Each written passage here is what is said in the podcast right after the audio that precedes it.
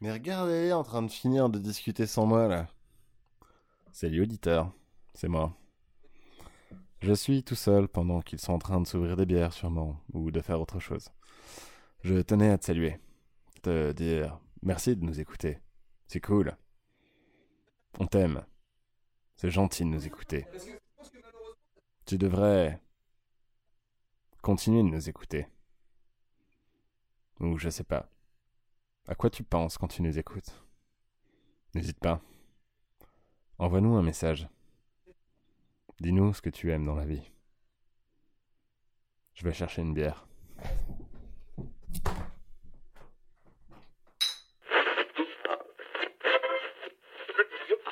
Bonsoir à tous et bienvenue dans ce dixième numéro de la Tartime, l'émission qui chaque mois vous nourrit de musique et de commentaires aussi pointus qu'un couteau à bourron. Après notre passage en public en septembre, nous sommes de retour en cuisine pour aborder un thème et le décliner en alléchante chronique. Et aujourd'hui, on va parler de ce que vous connaissez peut-être et ce dont vous ignorez probablement l'existence. Êtes-vous prêt à élargir vos goûts et être surpris par la créativité artistique? Mettez votre serviette autour de vos oreilles, les cuistots entrent en salle juste après le générique.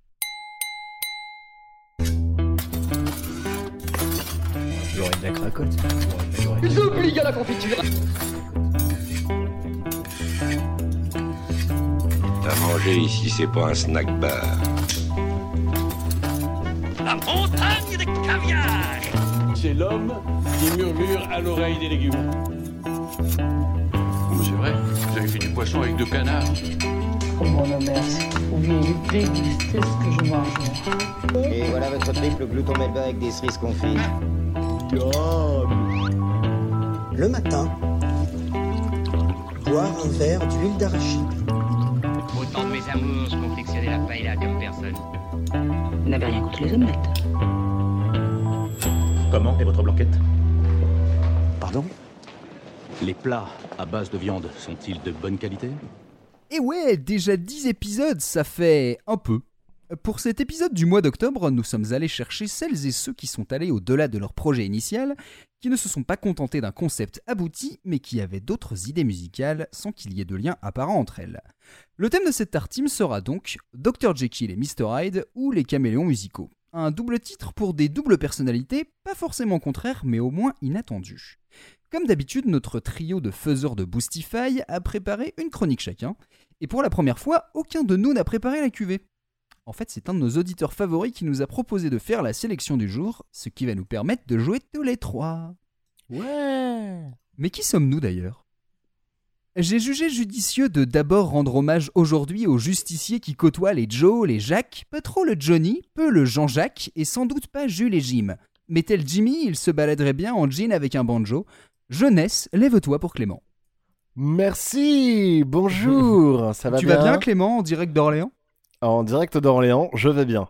tu es, le- tu es actuellement dans le Qualabo, c'est ça? Je suis actuellement dans le Qualabo que j'inaugure ce soir. Eh ben félicitations. Bah, Génial. merci. Je peux le voir de mes propres yeux. J'y travaille, j'y travaille. Tu viendras le voir euh, quand, quand il sera prêt. Quand il sera fini. J'ai hâte. Oh, je sais. Jovial Jojo, il jure par les joujous japonais et les DJ issus de Jamaïque. Il jouit du jazz comme de la jungle de janvier jusqu'à janvier. J'ajouterais même qu'entre la J-pop et Jordi, il préfère toujours la Javel.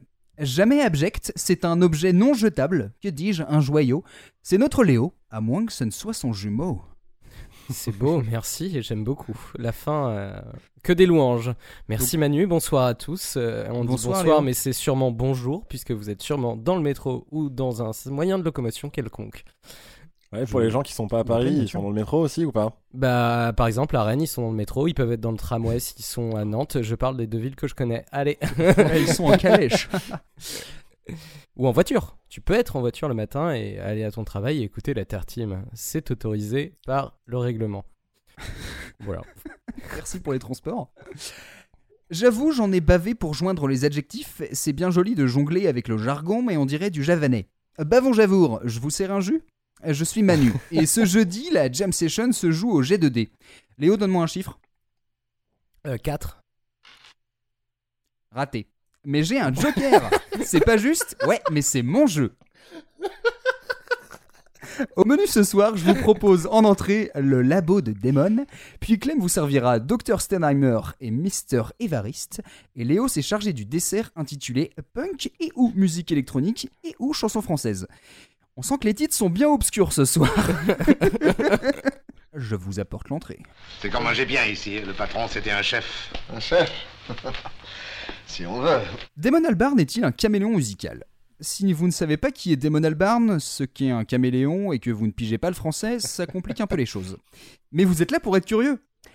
Damon est né en 68 dans la banlieue londonienne, et je dirais même bien né, c'est-à-dire dans une famille qui lui fait écouter beaucoup de musique dès son jeune âge, du blues, des artistes indiens ou africains. Et en plus, il apprend le piano et le violon, et se passionne pour la musique classique. À la fin des années 80, il crée Blur, avec le guitariste Graham Coxon, le batteur Dave Rowntree, puis le bassiste Alex James. Les quatre bonhommes façonnent une esthétique pop-rock où des sonorités saturées, parfois grunge, côtoient des mélodies planantes voire psychédéliques. Ils se révèlent à Londres au sein de la Scene That Celebrates Itself, c'est-à-dire la scène qui se célèbre elle-même, quelques groupes qui, au lieu d'être rivaux, font des concerts ensemble, jouent les uns avec les autres et passent leur soirée ensemble, de quoi se faire remarquer par la presse musicale. Et dès le début, il y a des mélanges de beaucoup de choses dans leur musique.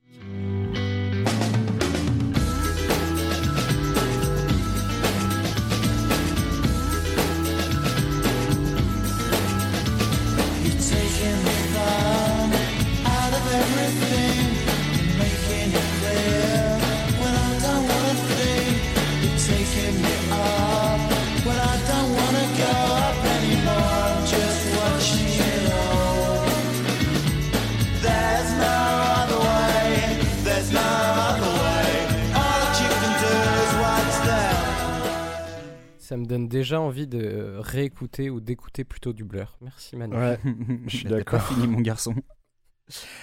Alors, Damon Albarn a beaucoup de cordes à sa voix. Il aime les mélodies sophistiquées, il a une douceur parfois planante, voire même traînante, comme s'il s'ennuyait, mais il sait être incisif pour porter des commentaires ironiques ou acerbes sur le monde.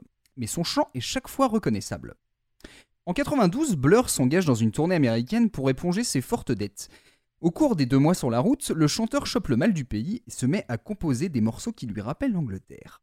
Cela augure une transition pour le groupe qui va de plus en plus chercher à incarner son héritage anglais, comme dans Sunday Sunday.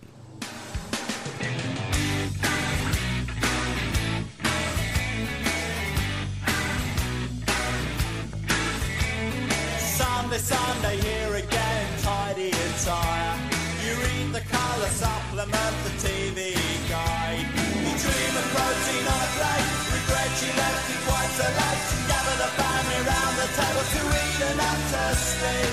Oh,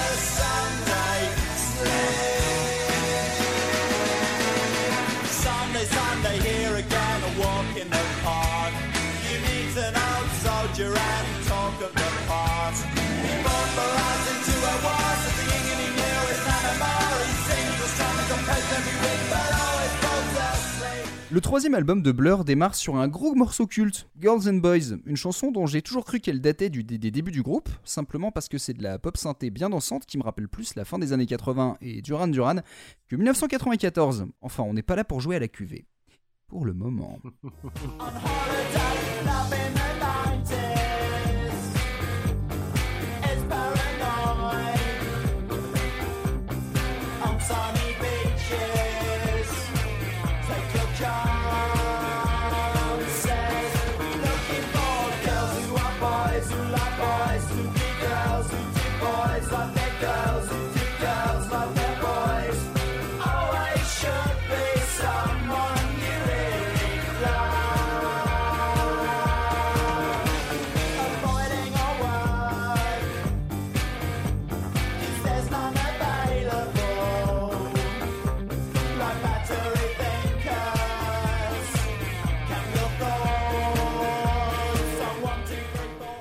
Alors, vous voulez peut-être réagir à Girls and Boys Ouais, c'est trop la teuf dans le collabo.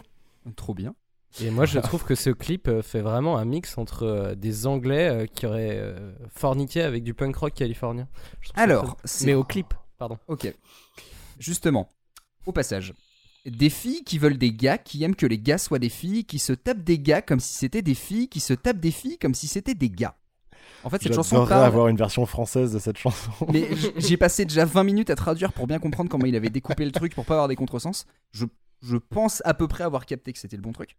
Euh, on parle en fait ici de sexualité décomplexée en vacances. Damon Albarn en fait s'était inspiré de tous les jeunes qui partent justement notamment en Grèce parce que dans les années 90 on allait souvent en Grèce apparemment euh, pour se dévergonder sur la plage.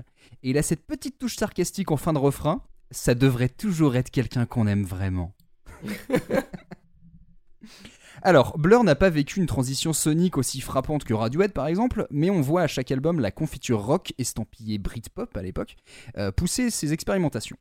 Blur, à travers son leader, assume l'image d'un labo touche-à-tout qui parvient à plaire à un large public. Écouter un album de Damon Albarn et ses copains, c'est se dire qu'on va passer brutalement d'un punk rapide voire brouillon à une balade ensoleillée, puis à une fanfare champêtre avant un voyage spatial psychédélique. Et ça, c'est pas un récap grossier, c'est quatre pistes à suivre sur le même album Park Life.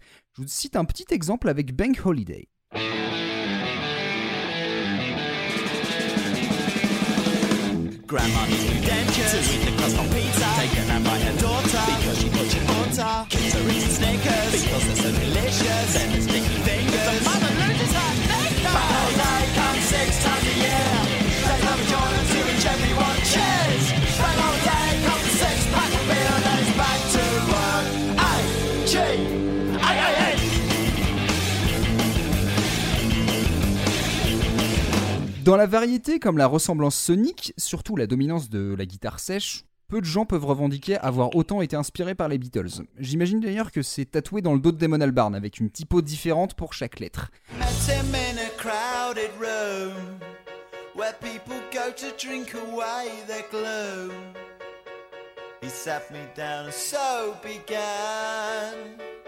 Story of a charmless man,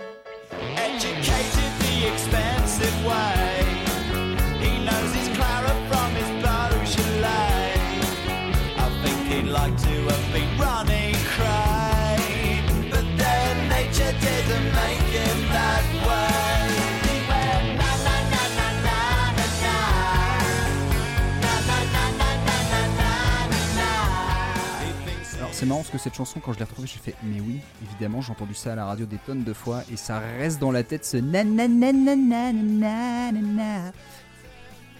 Alors au passage ne sous-estimons surtout pas le rôle des trois autres membres dans l'identité musicale de Blur. Ils ne sont pas juste les musiciens du chanteur et c'est ce qui m'a intéressé dans la suite de la carrière de Damon Albarn.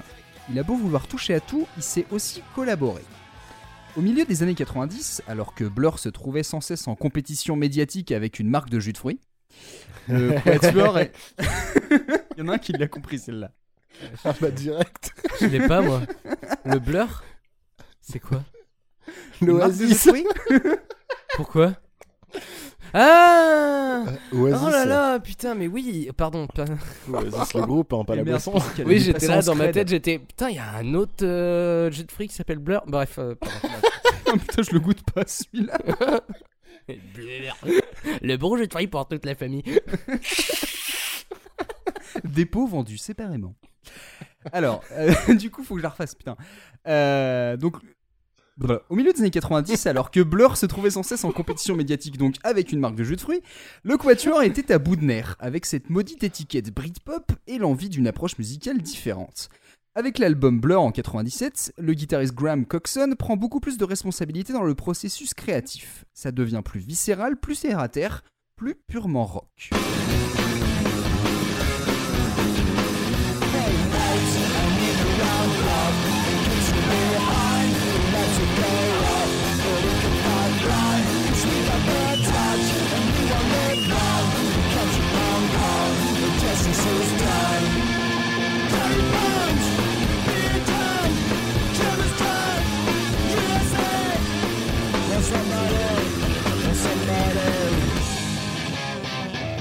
Alors, j'aurais pu vous mettre Song 2, mais j'avais pas envie de mettre Song 2 à la place et je voulais vous montrer justement un, morceau. Donc là, c'était Chinese Bombs euh, qui montre vraiment le côté beaucoup plus bourrin, beaucoup plus saturé euh, de, de Blur. Qu'on va pas forcément retrouver à chaque fois, mais ça montre vraiment la transition du, du groupe au milieu des années 90. Je pense qu'ils ont fait le mixage en mettant une pédale de distorsion à la fin. C'est possible non, non. Bref. Pas surprenant. Euh, Donc, ce, on va dire ce, ce nouveau mélange, enfin, cette nouvelle façon de faire de Blur, ça fonctionne quelque temps, mais Damon Albarn, il a besoin d'exprimer aussi ses envolées artistiques et intellectuelles. Ce qui nous mène à Gorillaz, euh, le groupe virtuel le plus célèbre slash abouti qu'on ait vu. Quoi? Damon Albarn fait partie de Gorillaz? Non, c'est même pas. Oui, si, c'est vrai. Euh, il est né donc de l'alliance entre Damon Albarn et le créateur de comics Jamie Hewlett, auteur de, de Time Girl que vous connaissez peut-être. Euh, donc on est dans un délire postmoderne, un commentaire sur MTV et la perte de substance de la musique, incarné par des personnages fictifs.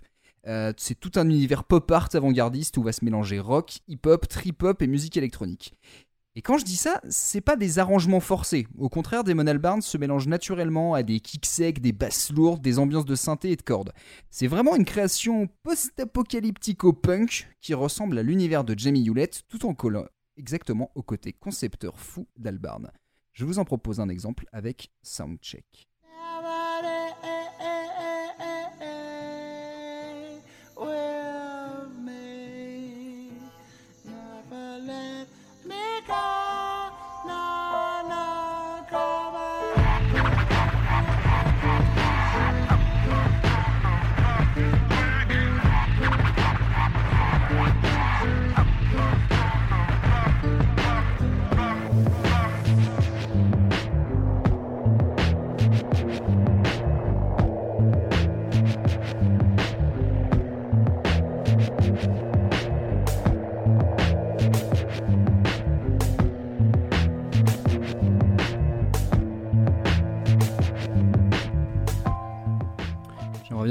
Morceau, mais, mais non.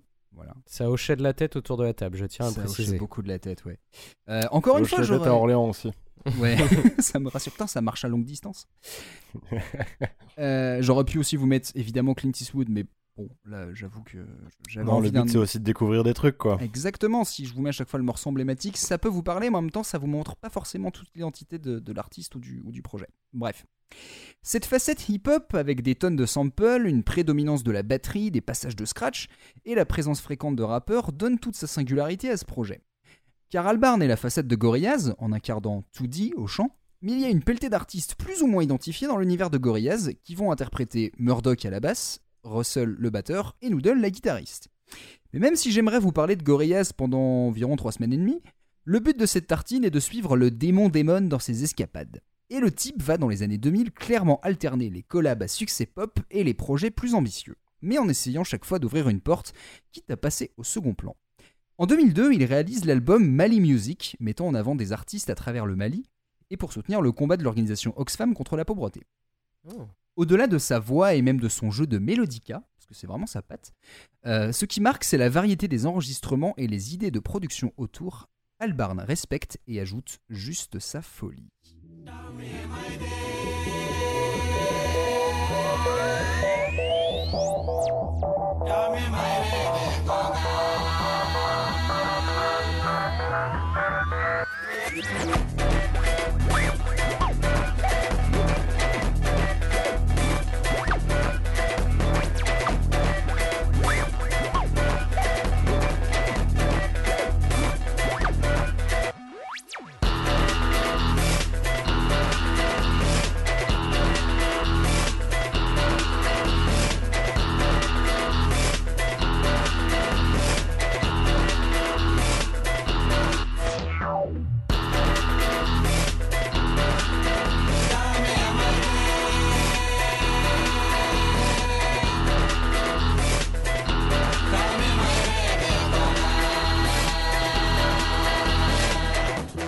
Sais pas chez toi Clem, mais en tout cas Léo nous a fait un écarquillement des yeux et un- une, protubérance de bouche, vraiment disant...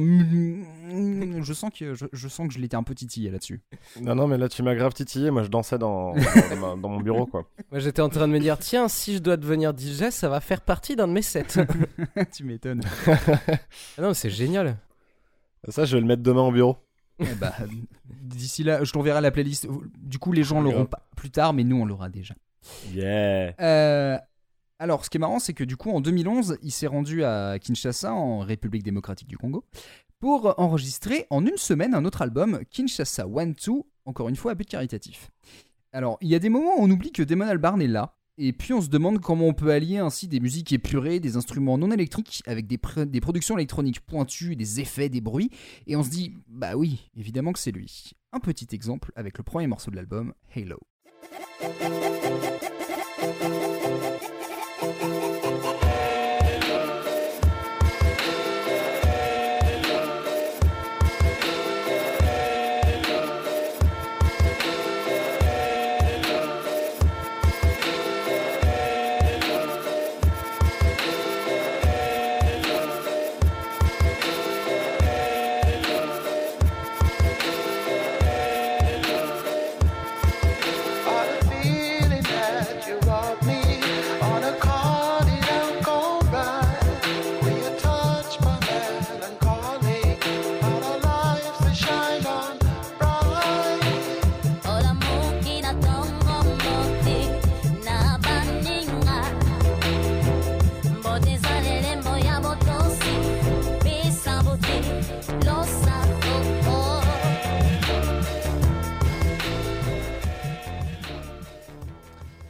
Ça vous a plu? Oui. C'est anglais 2000%. J'ai- c'est- Tu sens euh, le truc de, euh, de, de ce truc anglais de, de prendre toutes les cultures et toutes les musiques hyper intéressantes. Enfin, le truc de la Jamaïque en Angleterre est vraiment genre. Là, c'est pas en Jamaïque, mais sauf que t'as vraiment ce truc de. Je vais prendre des choses pour les. plein de petits bouts de trucs pour les assembler ensemble. Ouais, non, c'est. euh, J'aime beaucoup la voix de la fille en plus. Je trouve qu'elle ajoute vraiment un truc. Mais il y a tellement de bonnes idées. Puis encore une fois, le, le petit mélodica qui, qui fait vraiment sa patte à lui. Bon, au-delà de sa voix qu'on reconnaît euh, assez, assez facilement. Mais il y a des fois, on sait pas que c'est lui. On fait ah bah si, en fait si si. Et, euh, et ouais, non, je trouve que c'est c'est vraiment une idée très aboutie. Enfin bref. Euh, en parallèle, il mène le projet African Express, un organisme à but non lucratif visant à la collaboration d'artistes africains, occidentaux et du Moyen-Orient. Musicalement, cela a conduit à la production de l'album Maison des Jeunes, par exemple. Ces expériences l'ont mené notamment à bosser avec le batteur nigérien Tony Allen. Alors, pour ceux qui Oui. savent peut-être qui est Tony Allen, c'était le batteur de, de Fela Kuti. Donc, euh, est-ce que j'ai envie de présenter Fela Kuti Je sais pas. Est-ce que Léo, tu pourrais présenter Fela Kuti ou pas? Euh, bah, c'est euh, le papa de l'afrobeat. Euh, donc Voilà. euh, c'est la musique africaine chargée de funk et en fait qui a c'est un peu les, les débuts du funk enfin avant que ça après que ça soit du funk enfin bref ça n'a pas trop de sens ce que je suis en train de dire mais c'est de la musique africaine très funk et c'est des brutes de c'est des musicalement c'est des génies et qui en plus sur scène ont pas peur de jouer juste trois accords en boucle pour pour faire danser tout le public quoi il y a vraiment le c'est génial et d'ailleurs, euh, Tony Allen a fait un album avec euh, notamment euh, Jeff Mills qui est assez cool à écouter. D'accord. Et, Ah, je savais voilà. pas ça. Bref. Euh, mais du coup, bah, merci beaucoup en tout cas. Je pense que c'est très exhaustif et très très. Non, bien, bravo. C'est là, je t'ai pris un peu euh, dépourvu. Tu t'en sors très bien. Euh, donc du coup, avec Tony Allen, mais aussi le bassiste des Clash et le guitariste de The Verve, ils ont Oula. créé The Good, The Bad and The, Queen. Bad and the Queen. Ah, c'est vrai, il y a ça aussi. Ouais. Euh, un projet qui ressemble à une version du pop rock poétique de Blur avec la mise en scène sonore de Gorillaz. Enfin, moi, c'est l'impression que j'en ai eu. Euh, je vous en mettrai un petit extrait, mais bon, là, plus tard. Euh, parce que là, non, là, Pendant sinon, la j'ai chronique à Léo. Ouais, au pire, voilà. Euh, Peut-être. et plus pertinent pour notre sujet, ils ont fait Rocket Juice and the Moon. Euh, ce nom est génialement abstrait, parce que Rocket Juice and the Moon, euh, on ne peut pas dire grand chose, mais ça sonne très bien. Euh, c'est surtout la réunion de trois Gus sans frontières, donc Tony Allen, Damon Albarn et Flea, l'inoubliable bassiste des Red Hot Chili Peppers. Oh. Sincèrement, j'aurais pu faire mon sujet sur chacun de ces trois mecs. Ils nous ont par exemple offert un moment plein de soul avec Poison.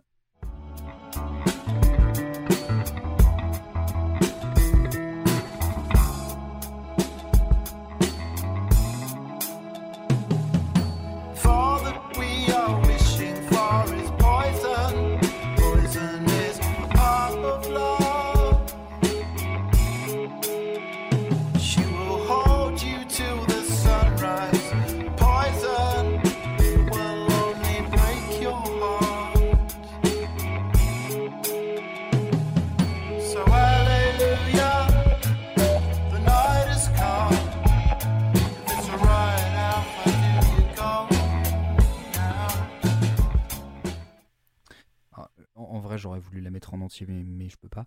Euh, je crois avoir écouté ce morceau peut-être entre 8 et 10 fois depuis que j'ai fait cette chronique. Je... je suis un peu tombé amoureux de cette, cette chanson. Euh, Et, et juste, si je peux rajouter, le truc de l'afrobeat, c'est vraiment le beat, donc euh, la rythmique. Et là, on entend bien la, le, le, le, bassi- le batteur qui est toujours genre avant ou après le temps, toujours Mm, mm, hyper. mm. euh, c'est ah, la batterie est Le- le excellente mec- à écouter sur ce Ah morceau. ouais. Non, mais il est très très bon cet homme. Pardon. Tout ce que je derrière. Enfin bref. Et comme si ça ne suffisait pas, Damon Albarn compose aussi pour le cinéma et même le théâtre. Et après avoir adapté un opéra chinois, il a composé l'opéra Dr. Dee, consacré à l'histoire d'un scientifique anglais, conseiller de la reine d'Angleterre au XVIe siècle. L'occasion de toucher au folklore et aux instruments d'époque. Petit exemple avec Apple Cards. The blackbird sings and the moon is as war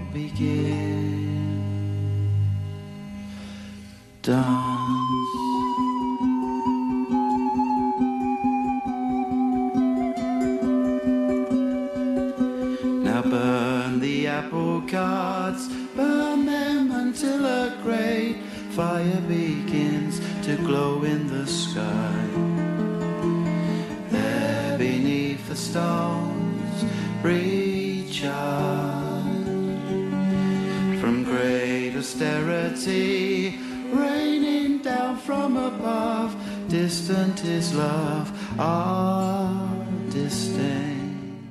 Donc c'était Apple Cards sur l'opéra Dr. Dee. J'espère que vous avez, ça vous a plu. Je voulais vous montrer quand même un exemple avec une petite flûte et tout. Donc euh, Ouais, mais en fait, à chaque fois, ça me frustre quand t'arrêtes les morceaux. ouais, je suis désolé. hein, mais moi aussi, je me frustre. J'ai envie de les laisser des extraits entiers. euh, mais ouais, franchement, cette playlist, euh, bah, de toute façon, on, on vous la fera. Mais en fait, c'est assez marrant parce que tout au long de l'enquête, à chaque fois, je suis tombé sur des albums que j'ai bouffés et je voyais des gens qui disaient Oh, Mais c'est lui qui a fait ça aussi, mais c'est trop bien et c'est pas connu et tout. Et c'est vrai que c'est assez fou parce qu'il n'y a pas un moment où je me fait Ah ouais, non, ça c'est trop bizarre. Il arrive à s'adapter à des concepts complètement différents, souvent qui se rapprochent quand même à celui, à son identité musicale.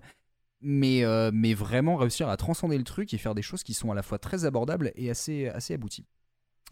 Donc en fin de compte, Damon Albarn serait à mi-chemin entre une sorte de David Bowie qui a changé d'esthétique tout au long de sa vie et un Ray Cooder. Euh, Ray Cooder, on va dire un véritable explorateur musical qui a révélé des artistes majeurs autour du monde, euh, notamment dans les années 70-80.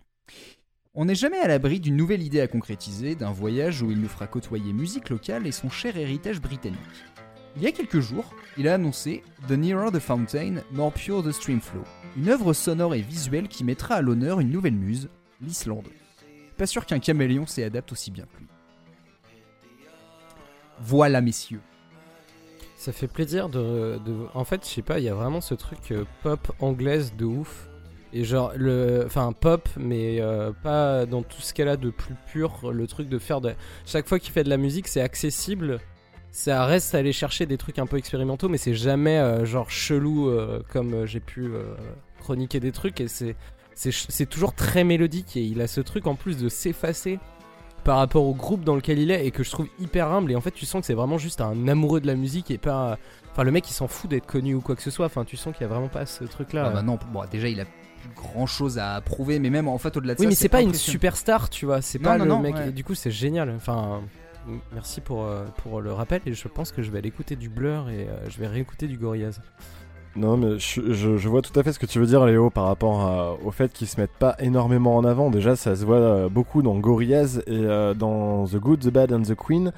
Euh, dans mon souvenir des extraits live que j'avais vus, ils jouaient derrière un espèce de rideau blanc où on les voit pas, ou alors il y avait que de la lumière où ça faisait un peu ombre chinoise. T'as vraiment un effet de se déplacer pour mettre la musique en avant en fait. C'est assez marrant dans son identité parce que j'ai lu plusieurs fois que c'était un mec qui était pas forcément toujours très facile ou que certains le trouvaient un peu euh, euh, comment dire un peu hautain ou pas forcément facile à vivre et tout. Et ce qui est assez marrant, c'est que beaucoup de ses projets en fait euh, se sont arrêtés plus ou moins brutalement, soit parce qu'il y avait plus vraiment trop d'idées ou parce qu'en fait on a l'impression que il a une idée, il la développe à fond et que bah, il a envie de passer à autre chose parce qu'il a pas envie de devenir une star autour de ce truc-là. Si je dis pas de bêtises, je crois que The Good and the, the Bad and the Queen, c'était le nom de l'album, mais normalement c'était pas censé être le nom du groupe. Genre pour lui, non, non, mais il y a pas de nom de groupe, euh, voilà, c'est bon. euh, limite, Ouais, ne à la faites base c'était quoi. juste un album, je crois. Et, et du coup, je- si je dis pas de bêtises, il y, a- il y en a peut-être eu un deuxième qui est sorti quelques années après. Mais, mais en vrai, ouais, c'est. Il lance des idées, parfois c'est des. Enfin, des coups de génie. Quand je dis coups de génie, là, c'est pour le coup vraiment en termes, euh, je veux dire, entre guillemets, commercial. C'est-à-dire que ça fait vraiment un truc populaire qui marche bien. Euh, mais aussi, des fois, des idées, on se dit, putain, c'est. C'est ouf, il arrive à se mettre sur des trucs euh, de, de- du Mali, de, la République de, de j'allais dire du Congo, mais de l'autre Congo du coup.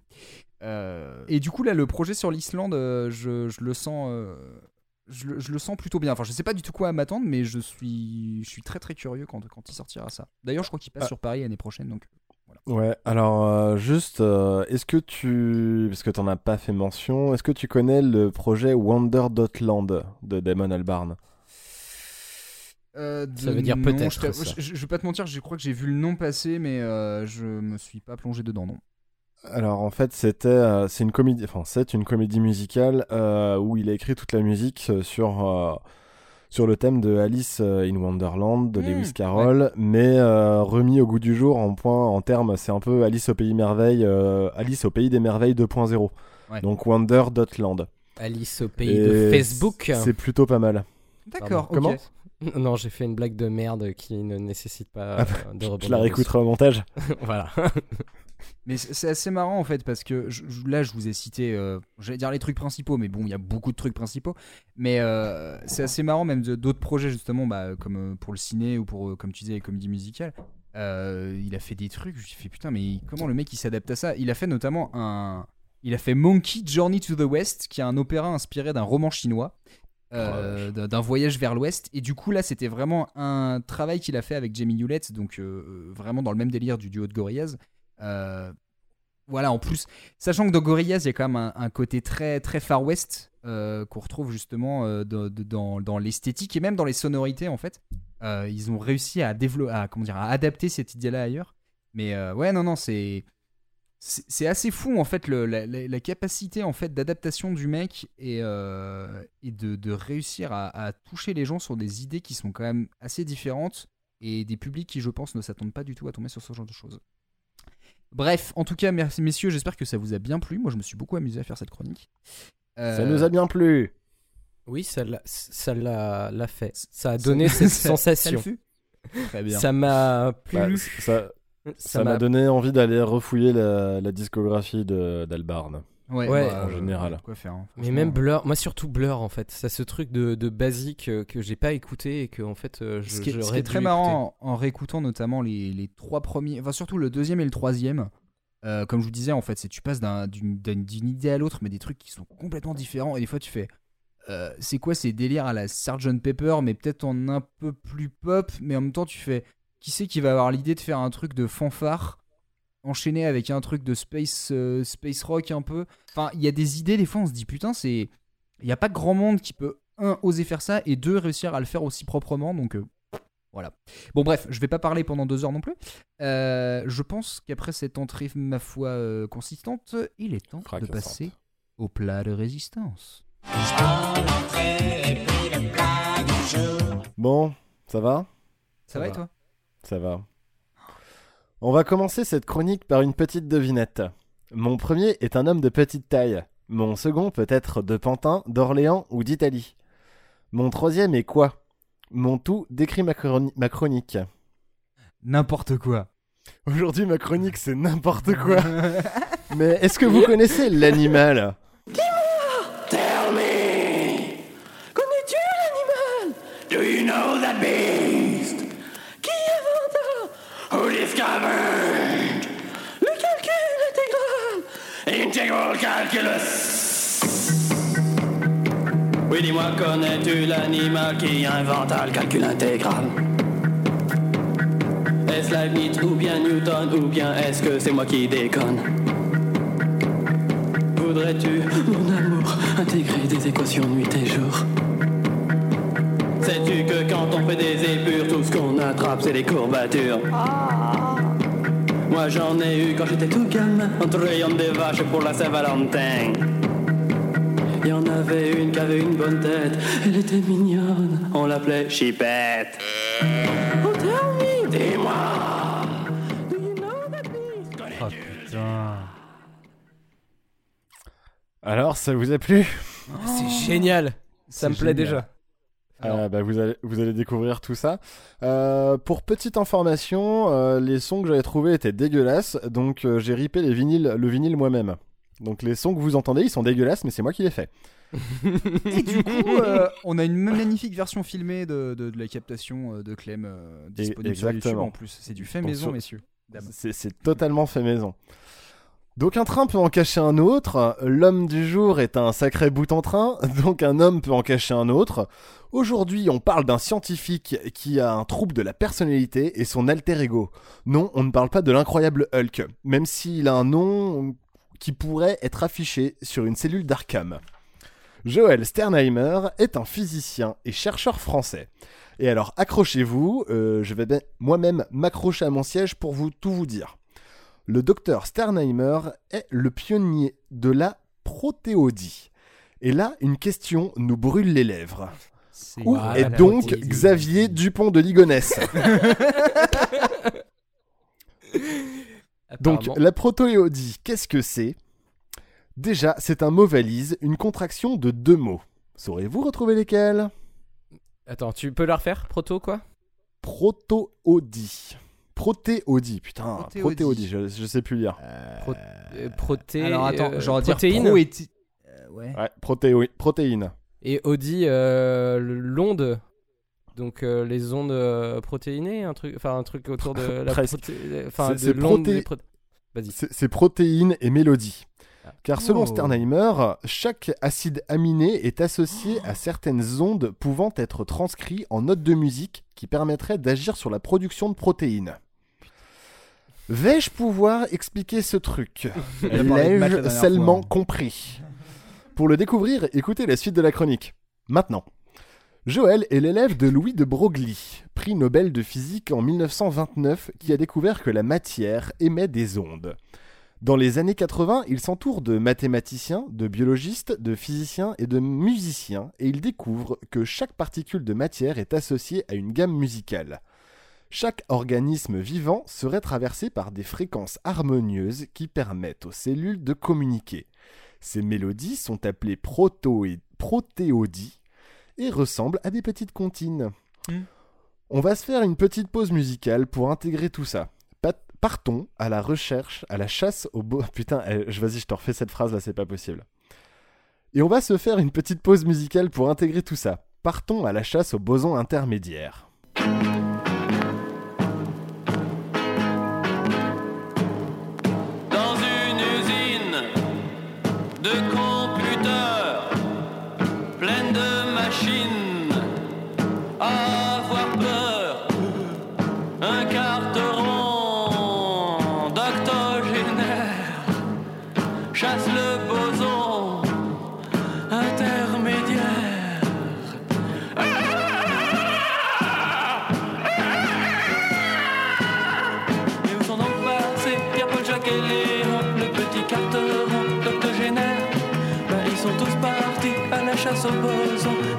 Aux intermédiaires.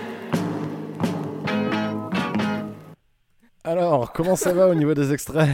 Alors Manu est vraiment genre, il en peut plus, il est en train de pleurer de rire, c'est n'importe quoi. Les larmes n'ont pas coulé, mais à l'intérieurement un peu quand même. Oh D'accord. putain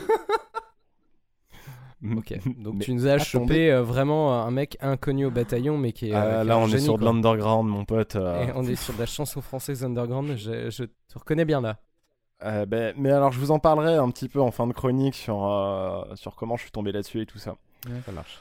En attendant, on va continuer à se fo- focus sur le docteur Sternheimer. Sternhei- Sternheimer. Putain, c'est chiant à dire et c'est- j'arrête pas de l'écrire. Stern Heimer. Sternheimer, ouais, ouais. Je sais. En rejoignant, ces... En rejoignant ces proto-édits, on pourrait influencer sur l'organisme du sujet. Seuls euh, ces travaux ouvrent de nouvelles voies. La génodique, mot valise de Génome, génétique et. euh, Génétique et, Attends, et mélodique. et mélodique. Ouais. Ouais. Pourquoi pas la Génodique. génodie alors Oh, putain, j'en sais rien. non. Quelle chanson peut faire pousser vos cheveux? Quelle mélodie demandez-vous en pharmacie pour guérir votre prochaine gastro? Le cannabis pousse-t-il mieux en écoutant du Bob Marley? Peut-on réellement brasser une bière en lui faisant écouter du Metallica Sternheimer tente de répondre à ces questions, même si les siennes doivent être un tout petit peu plus scientifiques. Il applique ses théories à l'agriculture avec sa so- société Genodix. Avec cette société, il ira jusqu'à implanter des appareils émettant des protoédis dans les cultures pour faire évoluer les plantes, leur éviter certaines maladies, trouver des alternatives aux pesticides. Est-ce que vous avez compris à peu près l'idée du truc? Ouais, ça va loin. Ça va très Ça très va loin. très loin. C'est. Ouais. Waouh. En même temps, vous Je- Faut déjà que dans ma tête ça fasse le chemin là. C'est. Ouais, ouais, non, mais ça a été galère à écrire. Et là, j'ai simplifié. Je m'excuse parce que peut-être que j'ai dit des conneries, mais j'ai essayé de tout mon cœur de bien retranscrire ces recherches. En vrai, déjà, si les gens qui connaissent vraiment ce sujet arrivent sur notre, euh, notre émission, au moins on aura gagné deux auditeurs. Ouais, au moins deux auditeurs. Pas des porteront pas plainte après.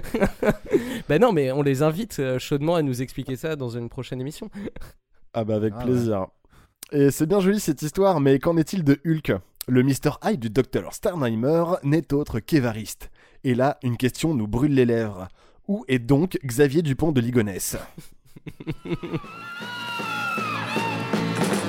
L'homme descend du singe titan, d'après la théorie de l'évolution. Oui, mais moi, moi je crois vraiment qu'il y en a qui remontent en même temps. Évariste, quel artiste Évariste, quel pubiste Et c'est vrai depuis que j'ai les cheveux longs, je ressemble à l'homme de Cro-Magnon. Dis mais toi, ça n'est pas une raison pour me mordre avec tes gros mignons. Évariste, Évariste, Et mon corps a agi très très fort. Tout va bien? Ouais. Mais ouais. Alors déjà deux choses. Quand tu as une voix comme ça après un bon thé avec beaucoup de miel, je pense que c'est pas mal. Euh, et autrement, je disais putain, mais il y a du monde derrière. Il est pas tout seul à faire ces conneries en plus. Quoi. Non, non.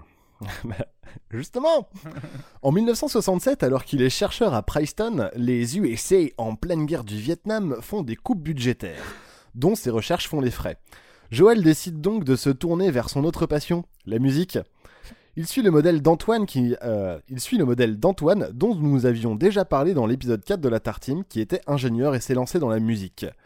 Il passe avec succès une audition chez les disques AZ, sous le pseudonyme d'Évariste, en hommage à Évariste Gallois, mathématicien français.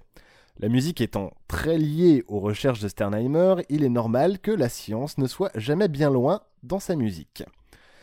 Son premier 45 tou- tours, Connais-tu l'animal qui inventa le calcul intégral, que nous avons écouté en début de ma chronique, posera les bases de sa musique, avec notamment sa double personnalité dans ses chansons, comme dans Les Pommes de Lune.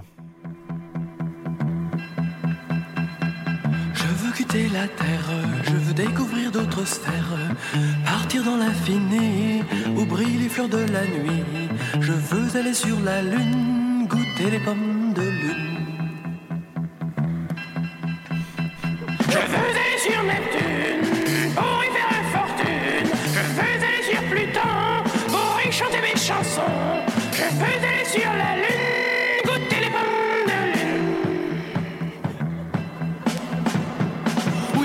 m'évader loin de cette planète.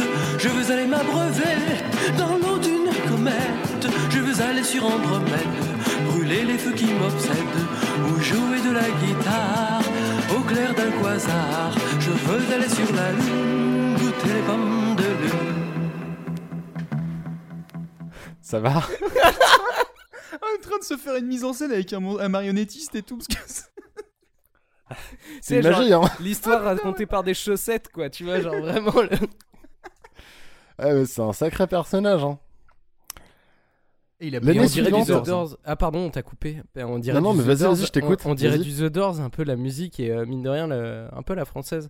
C'est quelle année ça par contre? Désolé, je fais la cuvée Euh, avant la- 67. Ok. Ah ouais, quand même. Ah oui, ah oui, non mais oui. Hmm? Ouais, bref. Pardon. Recommence. Et ouais, non mais je vous, je vous expliquerai comment j'ai trouvé euh, tout ça euh, un peu à Ah la là fin, on est impatient. quand, quand on fera le débat derrière. Le débat. L'année suivante éclate alors mai 68, et je ne comprends pas pourquoi les gens sont surpris. Parce que si on est en 1968 au mois d'avril, il est donc normal que le mois suivant soit le mois de mai.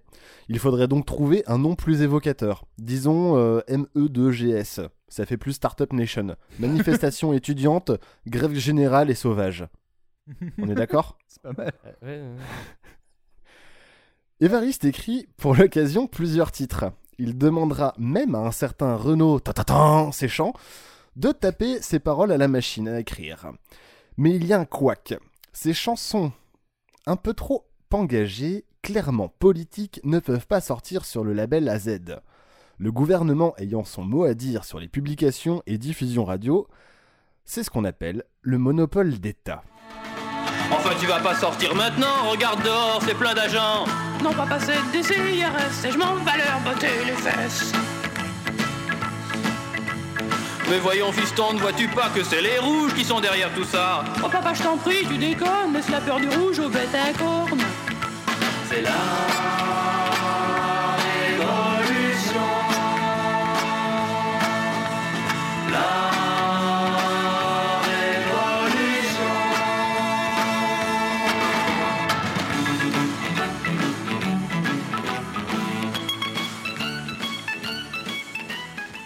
qu'est-ce que c'est que ça? C'est la révolution.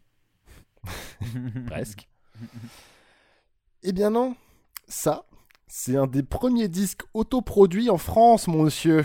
Oh Car Lucien Maurice, patron des disques AZ, qui n'est pas un mauvais bougre, obtient du presseur de disques qu'Evariste bénéficie des mêmes tarifs que Jean-Michel Poudubois lui facilite l'accès au studio Europa Sonore dont il est l'ingénieur du son. Et paf, c'est dans la boîte.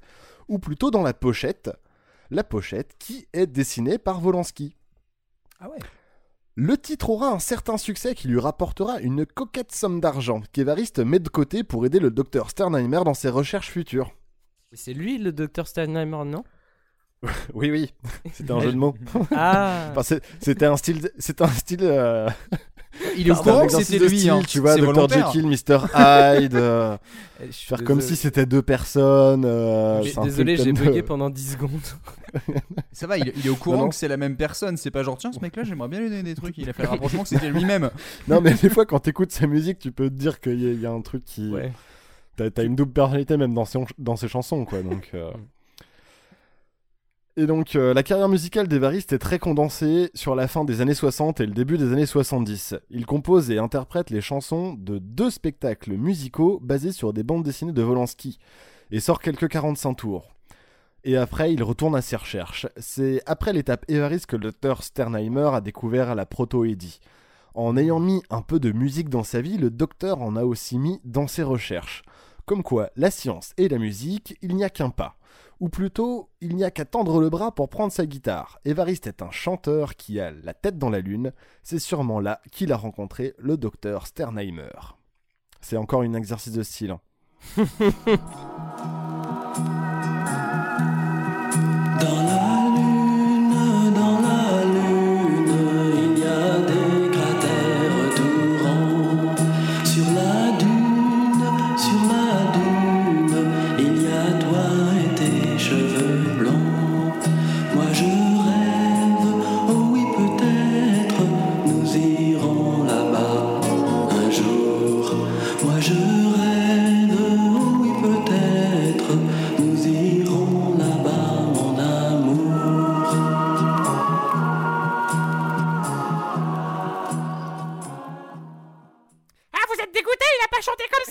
ouais, on l'attendait, putain.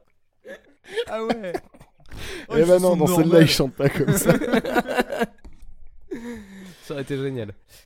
Et donc voilà, c'est la fin de cette chronique et de cette découverte de Évariste, chanteur français obscur euh, des années 60, euh, que j'ai découvert du coup, comme euh, je voulais vous le Mhm. dire, dans une compilation de titres psychédéliques en français. Oh, tu m'intéresses. Ouais, Voilà, ouais, je- ouais, ouais. C'est quoi la, la, la compile? Euh, je, je foutrai le lien parce que là, je crois que c'est une, une compile Wiz. Ok, d'accord, Je- c'est un truc. euh, Ouais, non, mais c'est une compile, c'est une compile d'un journal, ob- d'un magazine Ouais. obscur. Ah oui, non, non, c'est pas une compile genre euh, vraiment sur CD ou quoi, c'est vraiment des. des... Ah, si, si, c'est une compile sur CD qui avait sorti un magazine qui avait fait des recherches sur, sur Ah. des, des trucs comme ça. Et c'est trois, trois, il y a trois volumes et ils sont très très bien. Je mettrai les, je vous filerai les liens si ça vous intéresse. Et euh, le joli il y a des vinyle, très bons le, trucs. Le joli- le joli vinyle qui me fixe des yeux euh, depuis tout à l'heure, tu, tu l'as trouvé où? Je l'ai commandé sur internet. Oh, investissement.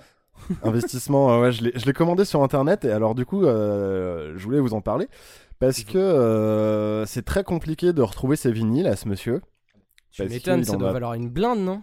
Bah, en fait, les originaux coûtent une blinde, mais euh, ce qui se passe, c'est qu'il n'y en a pas eu beaucoup, ils sont dans des très mauvais états. Et euh, là, ce que j'ai chopé, en fait, c'est une compile. C'est une compile en vinyle qui est sortie en 2011, qui regroupe en fait plusieurs titres euh, 45 tours.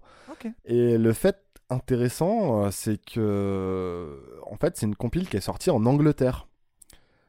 Et, euh, et en fait, bah, le disque sort en Angleterre, mais il n'est pas sorti en France. Voilà. C'est. C'est marrant, ça m'étonne même pas. C'est marrant ce syndrome quand même. hein, de, Voilà. des Et en fait, dans les français, plus. euh. Pardon, vas-y, je t'en prie, Non, non, finis, non, ce que, ce que que, pour rebondir sur ce que disait Léo, c'est vrai que c'est marrant ce, ce truc qu'on retrouve, enfin, c'est pour une généralité, hein, mais c'est marrant ce truc de, de- de- des, des artistes français qui sont complètement inconnus et même pas commercialisés chez nous, enfin, je veux dire avec le recul, et qu'on arrive à trouver des, des, des exemplaires à l'étranger, c'est c'est marrant. Bah, écoute, voilà. Donc euh, là, je l'ai, je l'ai commandé et je l'ai reçu, et juste à temps pour la chronique, à ripper, tout ça. RIP Et, euh, Est-ce qu'il est mort ou pas Ouais. Non, il est pas mort. Non, non. Cool. Il a un peu plus de 75 ans, je crois, et il continue sa recherche. Et ben on lui envoie plein d'amour. Je à me suis basé sur une, euh, une interview de lui, euh, beaucoup sur, euh, pour ses recherches, euh, côté scientifique, sur une interview de lui que j'ai trouvée sur internet qui est très sympa. Euh, bien qu'un peu longue et un peu compliquée à comprendre. Tu- Mais euh, il y a des trucs très sympas. Et euh, juste une petite question, il a commencé à faire ses recherches du coup après avoir sorti cet album, euh, enfin euh, avoir fait sa, euh, son album autopro- autoproduit là, c'est ça? Oui, il le avait déjà- principal, des- enfin, ce que je vous ai présenté en recherche, c'est des trucs qui sont sortis après son album auto- autoproduit. D'accord. Par contre, avant, il était déjà, euh, il était déjà. Par contre, avant, il était déjà ch- chercheur. Ouais, d'accord, c'est ça, il était Mais- chercheur. Ok.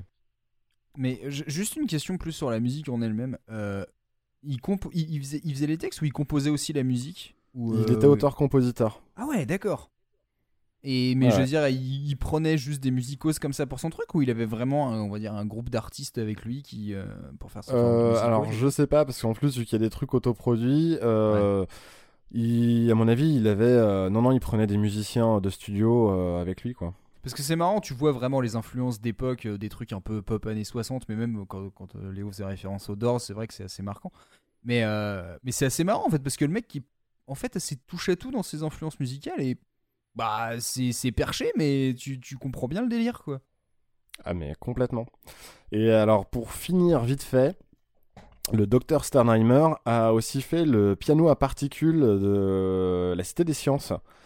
Euh, si vous avez l'occasion de passer devant la Cité des Sciences, euh, à l'entrée, en traversant le pont, il y a un- une petite installation où, en fait, en fonction des gens qui passent, ça joue une espèce de musique chelou. Ouais. C'est plus du bruit qu'autre chose. En fait, c'est le piano à particules qu'a créé euh, le docteur Sternheimer slash Évariste pour la Cité des Sciences. Voilà, donc vous pouvez aller voir, le- pas le fruit de ses travaux, mais voilà, en fait, à quoi ressemblent ces proto-édits en allant vous balader dans le coin là. D'accord.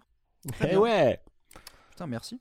Voilà, voilà. Et euh, du coup, je finirai juste en vous disant bah, que Évariste, je le range à côté d'Alain Camp maintenant. Ouais, tu m'étonnes. Bah, en vrai, ouais, carrément, c'est, euh, ça m'a fait penser à ça et c'est pour ça que euh, nous t'apprécions, Clément, puisque tu vas chercher euh, les plus grands d'entre, d'entre eux. Des, des- des- des- Les Mais non, mais en vrai, non, mais par contre, sans déconner, euh, je, je- c'est un peu ma formulation est nulle à chier, mais euh, mais du coup, c'est hyper cool de découvrir des trucs comme ça qui sont inconnus et pourtant qui devraient, euh, enfin, qui devraient être connus, quoi. Enfin, il y a un, un truc. euh, C'est de- pour ça qu'on se bat tous les jours. C'est pour redorer le blason de la musique internationale. En tout cas, voilà. une fois par mois. Voilà, voilà. Donc voilà, bah, j'espère que ça vous a plu, que vous avez apprécié. Ouais. euh, Très et que franchement, vous avez bien rigolé quand même, parce que c'est Ouais. quand même rigolo. Bah, c'est vraiment l'histoire racontée hein, par des chaussettes, putain, des fois, quoi. euh, Ouais, un petit peu. Mais ouais, non, non, putain, très très belle trouvaille quoi. Et puis alors, merci pour, pour l'upload, enfin, sur, pour le ripping du vinyle et pour, pour l'upload parce que. Je suppose que tu une as jolie pépite. hein. tu as toute la, du coup, toute la compile euh, que tu as, que tu as chopé sur euh, le YouTube, où tu as juste mis euh, ces morceaux-là? curieux. Alors, il y a- je vais mettre tous les morceaux. Là, pour le moment, j'avais mis que, euh, que les morceaux que je diffusais ce soir, mais du coup, je vais mettre tous les morceaux après. Allez, fais-le pour tout le monde. Ils vont être. Mais je vais le faire contents. pour tout le monde, pour faire une playlist Évariste, pour que si ça intéresse d'autres gens, bah, qu'ils puissent écouter l'album euh, sans avoir à l'acheter. euh, en se disant, ah, ah, ah. Putain, merde, c'est compliqué. Acheter une platine vinyle et tout ça, là, voilà, parce qu'il existe même pas en CD. Hein. Ah ouais, d'accord, ok. Ah oui, c'est vraiment l'objet de collection un peu euh, de. Voilà, c'est ouais. la compile en vinyle. Ouais. Sorti en 2011. Donc, tu vois, même pas, Ah ouais. sur, même pas sur Deezer, même pas sur Spotify, nulle part. hein. C'est- T'as Putain, t'as c'est ça chaud. pour l'écouter. Voilà. Ok. Très bien. Bah écoute Clem, euh, je... je je manque de réaction. Je, je dois dire que tu, tu m'as plutôt épaté là, franchement. euh. Ces réactions visuelles, enfin, en tant que, ré- en tant que personne assise en face de Manu, euh, les réactions visuelles étaient présentes. Par contre, vraiment, c'est. Il, il n'a pas les mots, mais par contre, il a le physique. Ouais, non, non, franchement, c'est. Ouais, c'est facialement parlant, ça se voit. Je sais pas si le terme euh, se dit, mais en tout cas, voilà. Euh, messieurs, on fait la QV 1. Oui. Ouais. Ok. Vermeil, un peu violette, bel éclat, c'est un Bordeaux. Un grand Bordeaux. Un peu de pourriture noble en suspension. Les impuretés descendent lentement. Ce vin a 23 ans. C'est un 53, une très grande année. Auditeurs, auditrices, bonjour, bonsoir et bienvenue dans cette cuvée un petit peu particulière. Moi, c'est Jérém et pour m'excuser de la qualité médiocre de ces enregistrements, je vais la faire courte. D'abord, merci à l'équipe de la Tartime de me donner l'opportunité d'animer cette cuvée et je vais vous expliquer un petit peu les règles. La thématique de cette cuvée va tourner autour de la batterie, de groupes sympas de batterie que j'aime beaucoup et que je voudrais vous faire découvrir, qu'ils soient connus ou peu connus, de groupes connus ou peu connus. Voilà, le but reste le même, il faudra trouver l'année de sortie du morceau et il y aura des points bonus si vous trouvez le nom du batteur. Donc sans plus attendre, on passe au premier extrait. Bah, je- le batteur, je connaîtrais pas. Voilà, je tiens à vous le dire. Oh, tu serais surpris des fois. hein. Euh, donc oui, comme vous avez entendu, ce n'est ni Clem, ni Léo, ni moi qui ai fait la QV. Nous avons un admirateur qui s'est amusé à nous préparer 10 extraits et leurs réponses qu'on va découvrir au fur et à mesure. Le principe ne change pas. Euh, alors il m'a juste précisé, on a une marge de 2 ans. C'est tout Ah, l'autre, euh, Voilà. C'est lui qui fait la QV, je pouvais pas lui dire non, tu vois. c'est- Alors je tiens à préciser pour les auditeurs que euh, je suis peut-être un petit peu moins proche de, de Manu et Clément de, de, de la personne qui a fait cette cuvée puisqu'ils ont un groupe ensemble, qu'ils se connaissent bien musicalement notamment et que moi c'est moins... euh, je connais moins. Non, mais il va nous sécher, hein. tu sais, il est parti sur de la batterie. Moi, un Je coup, il tiens à préciser à Collins- nos du Phil auditeurs- pendant une soirée. hein. Ouais, Ah ça. non, l'enfer, pardon. je, je tiens à préciser nos auditeurs que Léo se plaindra à chaque partie de chaque jeu jusqu'à la fin de la tartime, peu importe le nombre de saisons qui existeront. Donc j'espère que vous allez profiter de ce running gag avec nous. Voilà. Je suis de mauvaise foi. Ah, le mauvais foi, ouais. Euh, eh ben, écoutez, dans ce cas-là, je pense qu'on va pouvoir lancer l'extrait numéro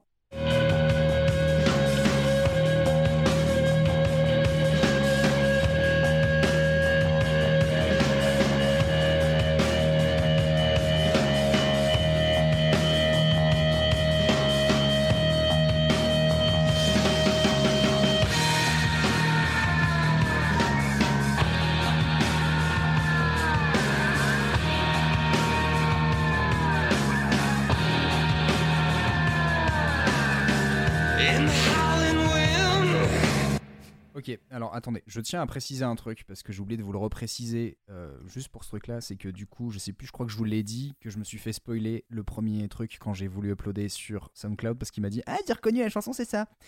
Donc je sais. Ah. Donc voilà, juste pour celle-là, je, je préfère être sincère, c'est euh, Bullet de Blue Sky de, de YouTube. Voilà. Je sais que J'avais cru que c'est comprendre que YouTube. c'était du J'avais YouTube. Donc, soit on part du principe qu'on a tous les trois un point euh, bonus de, du batteur de YouTube, c'est Larry Mullen, si je dis pas. Comment il s'appelle? Bah voilà, tu l'as dit, donc c'est mort. On peut plus faire semblant de le savoir. Tu savais ou pas? Bah moi je le savais, Ah, franchement c'est hyper... Ah, mais tu vois, absolument pas, j'en avais ouais. aucune idée. Mais non, mais c'est vrai qu'une fois que sorti de bon, Bono et The Edge, il y a Larry Miller, et puis voilà. hein. Voilà, c'est ça. Euh, donc voilà. Donc, mais par contre, euh, sur l'année, ça ne change pas le jeu de base. Euh, je, je j'en sais pas plus que vous. Donc, euh, voilà. Quelqu'un a une idée en particulier? Alors, moi, je balance un 2015. Ah ouais. Ah ouais, carrément. Ouais. Ah ouais, non, mais pour moi, c'est beaucoup plus vieux. Bah 2000. ouais, mais après, c'est moi qui choisis. Hein. Quatre- 98 pour moi. Ah ouais, ah ouais, alors. Putain, mais moi, je vois pas du tout. Enfin, Mais ouais, j'hésitais, hein. pour moi c'était plus entre. bah, bref. 84. 84 Ah ouais Bah, alors, je, alors je, je- Ah ouais, gros écart. je- non, mais je, Ah vous explique, je vous explique Comme, pour un truc euh, tout bête. les gens qui C'est que c'est une chanson qui passe dans le live que j'ai fait sur le, euh, sur le Red Rocks. euh, où il y a le live de Ah. YouTube et je, me ra- et je crois que cette chanson passe dedans et sachant que ce live date du milieu des années 80 donc, euh, Ah. donc voilà donc je dirais 84 allez disons et puis nous allons vérifier ça tout de suite Ok, donc pour ce premier extrait, c'était Bullet the Blue Sky de U2, extrait de l'album The Joshua Tree, sorti en 1987. Euh, C'était pour deux points. Et si vous avez trouvé le nom du batteur, pour un point, Larry Mullen Jr. On passe à l'extrait numéro 2. ah Il l'a écouté. ouais bah de toute façon j'ai pas le point non plus hein, donc euh. Mais du coup, ils mettent deux points sur. euh, Eh ben, euh, je pense qu'en fait, c'est. euh, Attends, il a dit deux points là? Bah ouais, il a dit deux points. Pff, Ouais. Est-ce qu'on joue avec ses règles? On joue avec ses règles. Ouais, bah ouais. On Bah joue avec oui, ses on règles. joue avec ses règles, oui, bien sûr. Et ouais. ben, du coup, zéro point, mais euh, il, il du coup bonus avec le. Ouais, mais du coup, vu que Bah tu non, tu savais l'as ce que dit à tout le c'était- monde. tu l'as dit à tout le monde. Ouais, mais je sais, c'est pour ça. Est-ce que vous voulez non, mais bonus à zéro point, on, annule, on annule. Euh, Enfin, de toute façon, tout le monde a zéro, quoi. Allez, Oui, c'était oui. la chauffe, on a qu'à dire. Ouais, allez, désolé, euh, désolé, Jérém, vraiment, euh, pour avoir un peu terni euh, bien. le début. Eh ben, écoute, passons à l'extrait numéro 2.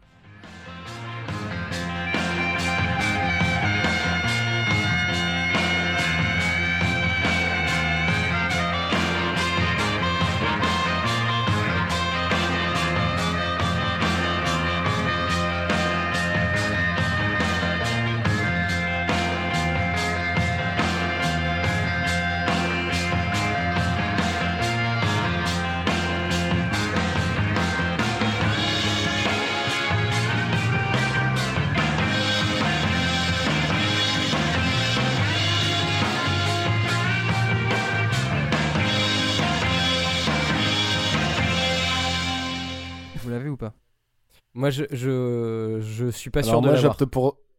Vas-y. Allez, 2007 pour moi. Moi, je dirais. 2007 Comment? T'as dit 2007, Clem? Ouais, j'ai mis 2007. Ok. Moi, je dirais 2004. Alors méfiez-vous parce qu'il a peut-être chopé des versions remasterisées parce que ça c'est When the Levy Breaks de Led Zeppelin. Donc Ah ouais? Ah ouais, mais non, mais Donc- faut pas le dire, ça. Ah ouais, mais du coup, il l'a, euh, donc euh, bah, il a Si- gagné, donc euh, vas-y. Bah, attends, il est peut-être pas dans la bonne année, hein. 71, un truc comme ça. Comment? 71 ou 72, ouais. Ouais, mais le remaster, il a eu lieu quand Ah bah ça, je sais pas par contre. Putain, j'avais pas du tout ça. Moi, je pensais que c'était du desert rock, euh, un truc. euh, la Moi aussi, j'étais plus sur un truc comme ça. Bref. Et du coup, euh, bah vas-y, Manu, hein, tu l'as dit, hein, c'est qui le batteur euh, C'est John Bonham. Ouais, bah ouais. Moi, je savais. Bah, j'aurais pas dit euh, Clément. Je pense que tu l'avais pas non plus, du coup. Non, non, je l'ai pas non plus. Et bah du coup, John Bonham, bah ayons, Alors, c'est allons, cool. allons Alors, fouiller et- la Manu, réponse. tu dis quelle année là, du coup? Il a dit 71. Ah, 71. Et bah écoutons la réponse. Eh ben, on écoute la réponse, c'est parti. Bon, celle-là, elle était simple. C'était donc, j'espère que vous les avez reconnus, Led Zeppelin, When the Levee Breaks, avec son légendaire batteur John Bonham pour un point. Et cet extrait de l'album Led Zeppelin 4, sorti en 1971 pour deux points. Je pouvais difficilement ne pas mettre du Led Zeppelin dans, dans cette QA. Et euh, When the Levee Breaks, bah, le, le son de batterie parle pour lui-même. Donc on va tout de suite passer à l'extrait numéro 3. Ouais, bah du coup, euh, ouais, c'est, je connaissais même pas ce morceau, donc voilà. euh, Sérieux? Bah non, bah écoute. euh, Après, Euh, il moi, est je fais mon malin. mea culpa aussi, je le connaissais pas. hein. Euh, Merci, il est Clément. malin parce qu'en plus, il, bah, il a pris. euh, une- ah, pff, ouais. C'est ni l'intro ni le refrain, donc euh, c'est sûr qu'il est malin là-dessus. Mais par contre, c'est très très bien. Je, je Ah connaissais pas ce morceau-là, mais Breaks, euh, euh, putain, oui. Led Zeppelin, c'est un gros, c'est quoi comme Pardon. C'est vraiment horrible ce que je fais. Euh, Non, non, mais par contre, c'est vraiment très cool ce morceau. Ben, moi, je pensais que ça allait être du desert rock, un truc, enfin du, Bah. du stoner un peu. Ça faisait très stoner, voilà. Je tiens le Là, le, le- le- j'aime ouais, le stoner. l'enregistrement de cette piste de batterie est assez ouf quand même. Enfin bon, après, bon, bref, on va pas rentrer dans les détails là-dessus. Je pense que Jérém en parlerait bien, plus, bien mieux que nous. Euh, extrait numéro 3 Et Et c'est parti.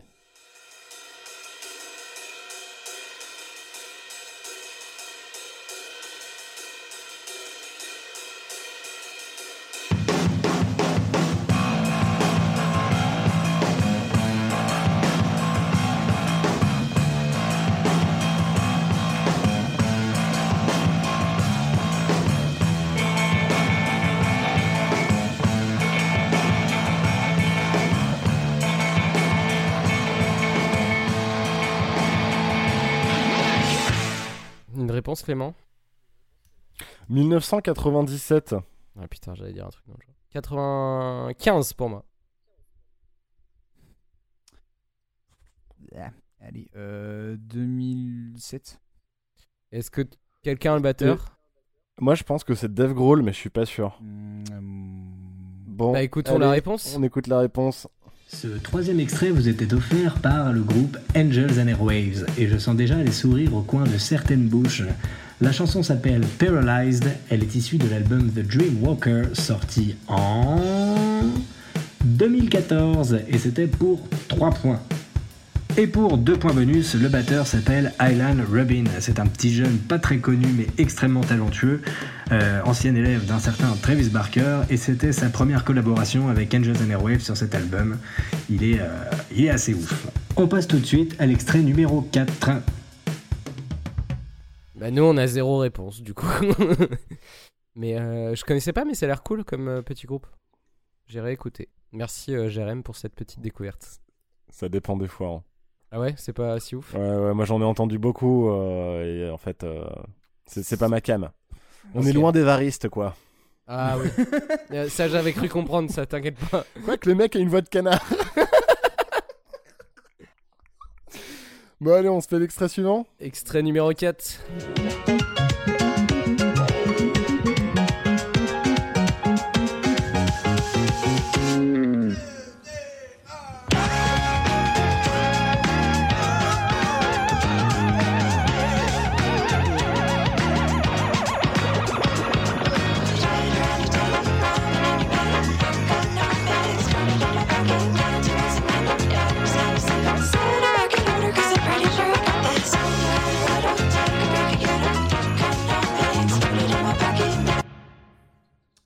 Là j'en ai aucune idée. Marrant, ce son, je le connaissais pas du tout d'ailleurs. Ah, moi non plus, et j'en ai aucune idée. Vraiment, là, je suis incapable de répondre. Je sais ça. 2014. 2012. Bah, je vais dire 2010 parce que en vrai, euh, j'aurais, je savais pas. Mais je vais dire 2010 pour être à deux ans d'écart et pour être, euh, voilà. Bref, on écoute la réponse. Cet extrait numéro 4 n'est pas I Want You Back des Jackson 5, mais Animal Spirit du groupe Wolfpack. Wolfpack, c'est un petit groupe de pop-funk que j'ai découvert à l'occasion de cette cuvée. Et euh, je vous encourage vraiment à y jeter une oreille, c'est hyper sympa, ça mélange du funk, de l'électro, plein de choses, c'est vraiment cool.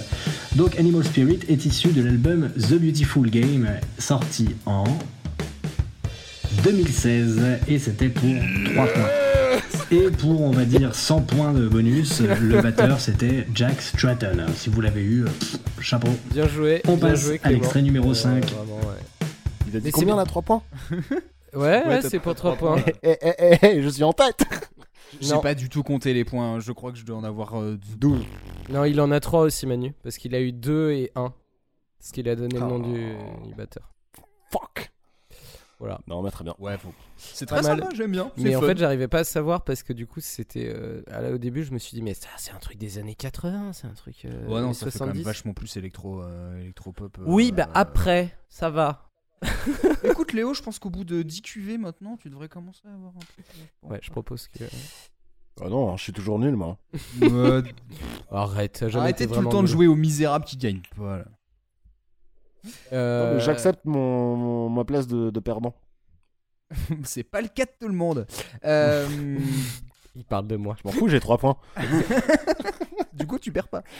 Allez, on passe au Euh, suivant. Extrait, bah, des cinq- Extrait numéro cinquième extrait, du coup, le dernier de cette euh, première partie de QV.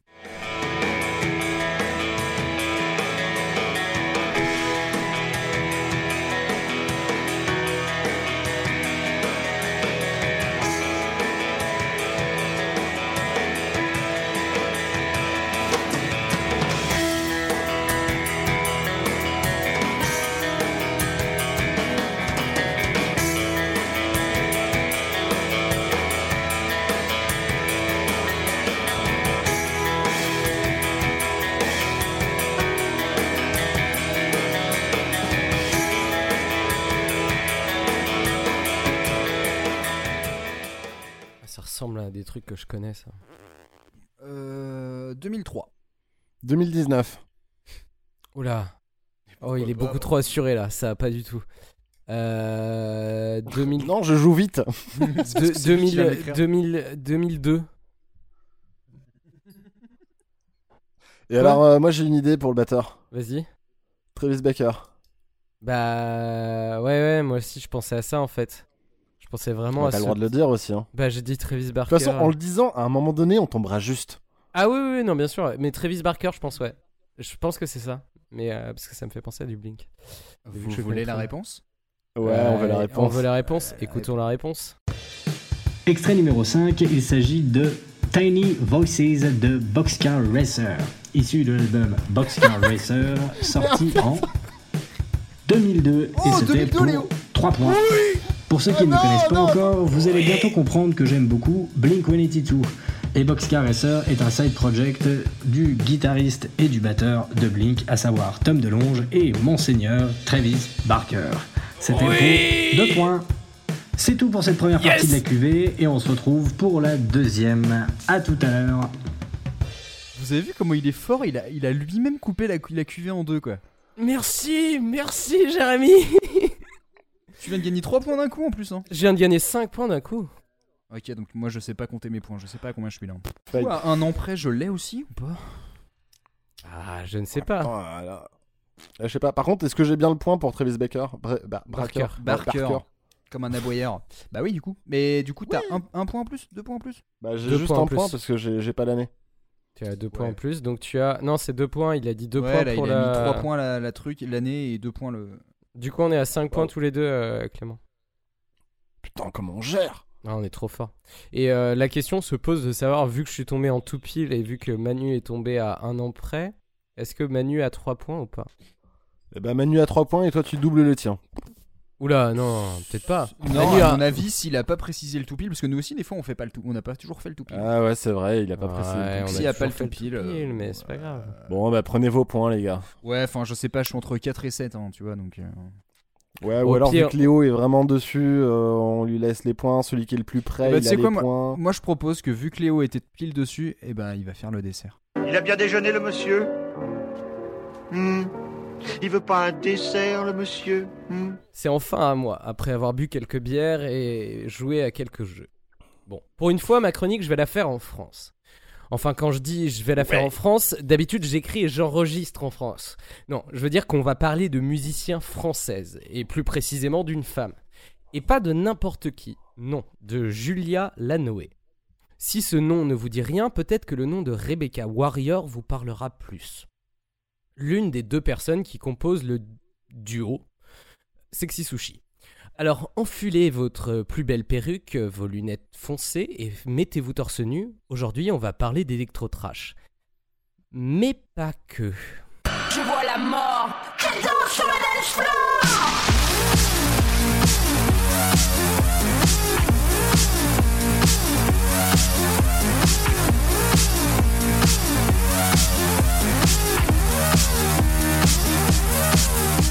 Julia Lanoé vient de la région nantaise, et plus exactement de Saint-Nazaire. Les gens qui y ont habité savent pourquoi elle est partie de cette ville quelque peu morose. Je peux le dire, j'y ai moi-même habité.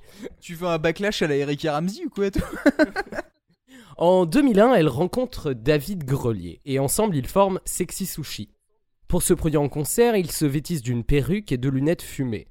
Il se trouve des pseudonymes. Mitch Silver pour lui et Rebecca Warrior pour elle.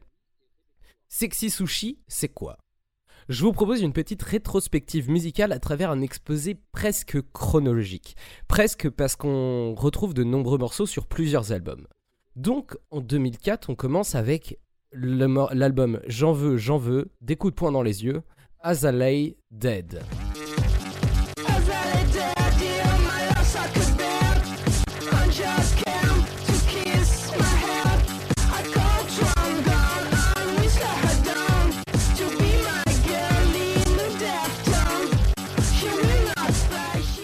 Dans le clip, on voit un concert au lieu unique de Nantes, euh, les Nantais euh, connaîtront le lieu, avec un ordinateur avec un écran cathodique. Go back to the euh, 2004. Vraiment, c'est euh, très old school. En 2005, Euh, J'encule, une reprise de Gogol Bordello. Euh, non, pardon, pas Gogol Bordello. Gogol premier, un des premiers, premiers punk français qui a fait un album assez, enfin, très tôt dans le punk. Et c'est une reprise de, ce morceau-là qui est, somme toute, euh, poétique.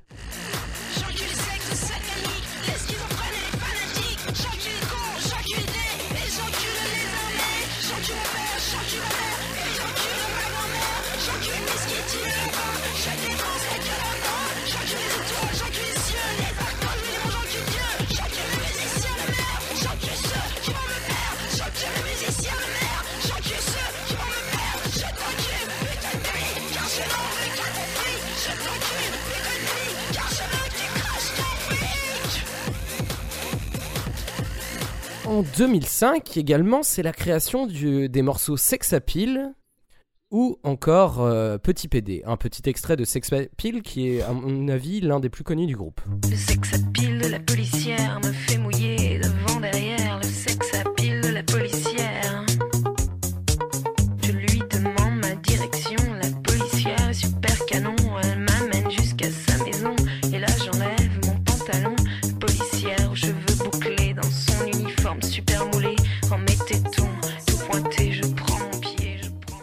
Les deux titres euh, que je vous passe pas petit PD parce que ça ferait peut-être un peu trop, mais euh, l'idée est là.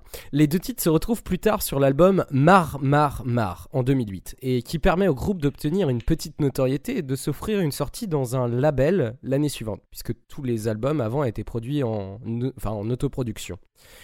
C'est en 2009 que sort justement cet album, ce premier album sorti en label, Tu l'as bien mérité avec un point d'exclamation avec un petit extrait à bien regarder, Rachida.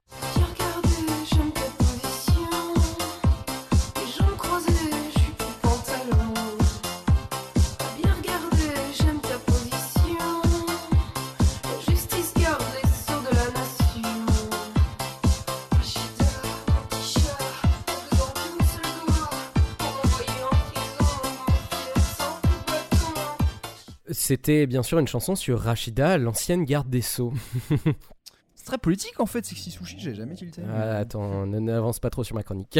Ouais.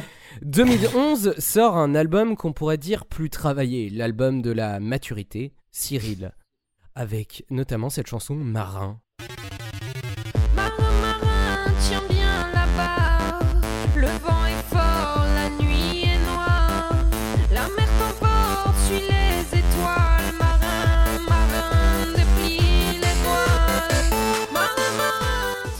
En 2013, le duo signe son dernier album en date ou dernier album tout court, nommé Vous n'allez pas repartir les mains vides, avec l'un des morceaux les plus connus du groupe, J'aime mon pays.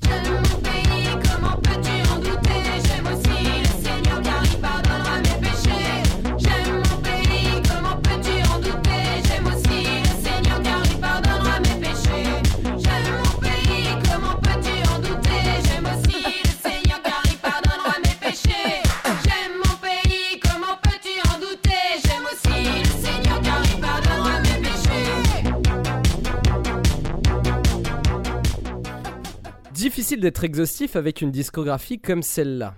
Mais vous avez un aperçu de ce qu'est Sexy Sushi. L'électro-trash à la française, c'est donc ça. C'est un savant mélange de musique électronique plutôt basique dans les sons et la rythmique avec un esprit punk et des paroles complètement débiles, ou plutôt qui font semblant d'être débiles. Pour l'esprit punk, il faut aller voir les lives où le groupe, et particulièrement Rebecca Warrior, est réputé pour mettre le feu, en finissant torse nu, en invitant tout le public, hommes et femmes, hommes et femmes à en faire de même, et en slamant sur la foule. Pour ajouter au parallèle punk, la discographie du groupe se construit un peu comme un ensemble de mixtapes avec un esprit do it yourself. Comme vous l'avez pu l'entendre, le mixage, c'est pas la priorité. On peut aussi entendre euh, des paroles assez revendicatives avec euh, J'aime mon pays où on se moque assez des intégristes ou alors euh, Rachida qui se moque de Rachida Dati tout simplement. Bon, puisqu'on parle d'électro-trash, je profite de cette chronique pour parler de quelque chose que j'ai déjà pu, que j'ai déjà pu évoquer. L'électro est un style à part entière. Et quand on parle de musique électronique en disant électro, on oublie ce sous-genre qui a été particulièrement influent sur plein d'autres genres. C'est une sorte de hip-hop créé avec des vieilles boîtes à rythme et des synthétiseurs. Planet Rock d'Africa Bambata est un peu un des points de départ. C'est un genre qui est trop syncopé pour être de la house ou de la techno et trop électronique pour être du hip-hop.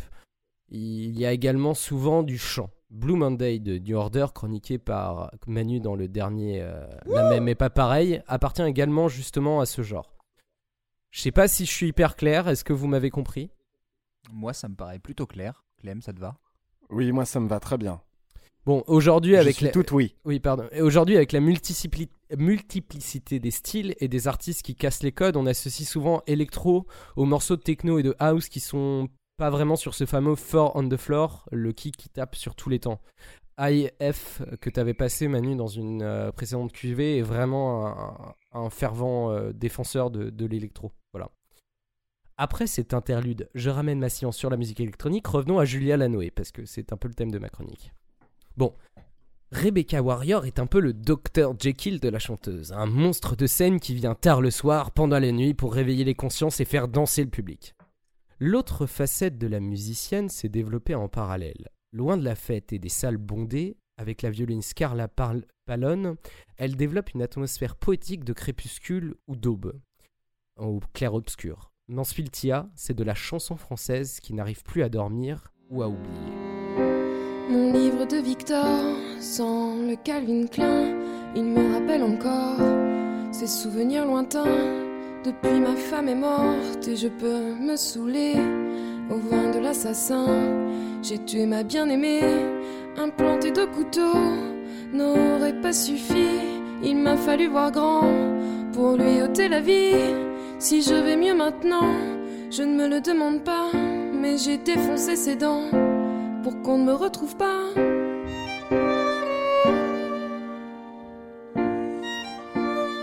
Oui, cette voix douce est la même que celle de la chanteuse qu'on a entendue jusqu'à maintenant. C'était un extrait de Pour oublier je dors, tiré du premier album June de Mansfield Tia, sorti en 2005. Ici, elle se met dans la peau d'un homme qui a tué sa femme. Je cite Mais j'ai défoncé ses dents pour qu'on ne me retrouve pas. La musique de Mansfield Tia se construit autour d'un violon, de la voix de Julia Lanoé et de quelques instruments, un piano ou une guitare électrique. L'ambiance est minimaliste et laisse place au texte et à une mélodie simple. Je couche ta colère, tes haines en enfer. Je déchire tes doutes. L'atmosphère est créée par le décalage entre une voix douce, euh, des mélodies simples euh, proches d'une comptine, et des textes crus et d'une mélancolie sans fond. Le premier album fait de Mansfield Tia un groupe de la pénombre entre lumière et obscurité. Julian Lanoé reste dans la nuit, mais cette fois seule, celle où on ne dort pas, mais celle où on ne rêve pas non plus. Devenir cinglé et se taper la tête contre les murs. Multiplier sur moi toutes les fractures. Cumuler l'absence et la torture. Ensommeillé, je ne rêve plus. Je ne rêve plus. C'était en 2009 et c'était très dur de la couper. Euh, c'était euh, sur l'album seul au bout de 23 secondes. C'était un morceau qui s'appelle Je ne rêve plus. Euh, dans, ce- dans cet album, du coup, l'instrumental devient un peu plus construite, un peu moins brute, avec euh, notamment la présence de percussions. Pas forcément dans cet extrait-là, mais euh, le reste de l'album est un peu plus, construit musicalement. Mais l'idée reste la même, délivrer des textes avec du violon et du piano. On est bien loin du de, de 2009 avec Sexy Sushi, avec J'aime ta position, Rachida, tout ça, tout ça. En 2011, in, euh, NYX, en parallèle de Sexy Sushi, Julia Lanoé et sa comparse Carla Pallone créent un album plus travaillé encore, autour de sonorités un peu plus électroniques, avec notamment des effets sur la voix et l'arrivée d'instruments justement électroniques qui rajoutent encore plus à ce tableau noir de déprime.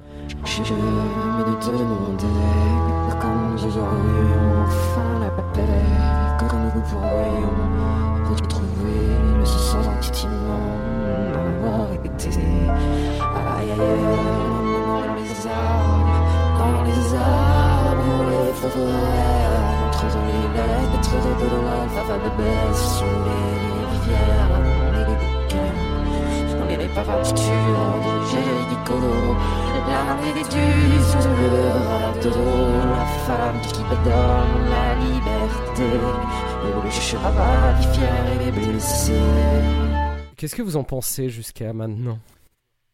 Parce que, parce que je vous ai pas du tout Ah. laissé parler, alors ça serait intéressant. C'est très intéressant en fait cette, euh, cette facette poétique, euh, comment dire, moins trash. Enfin, quand je dis moins trash, c'est pas de toute façon, euh, c'est pas mieux ou moins bien, hein, c'est différent.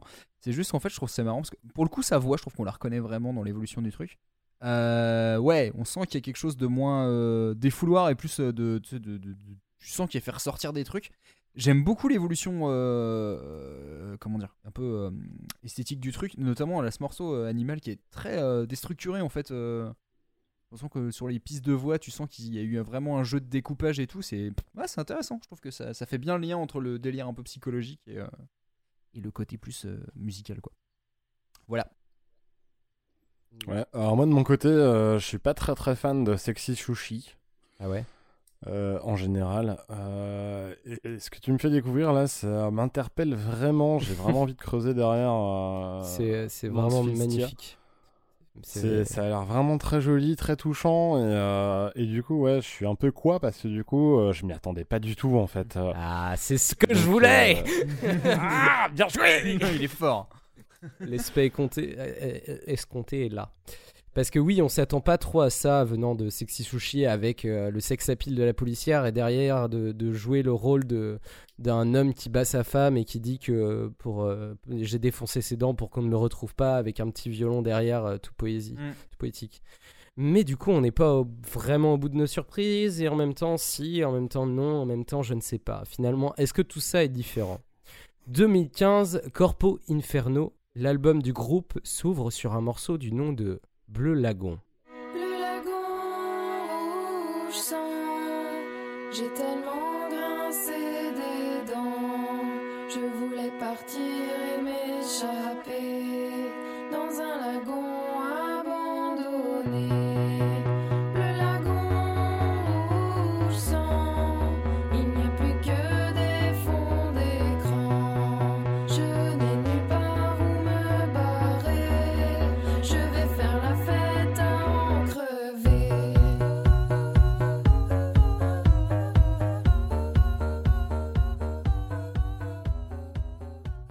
Les masques tombent.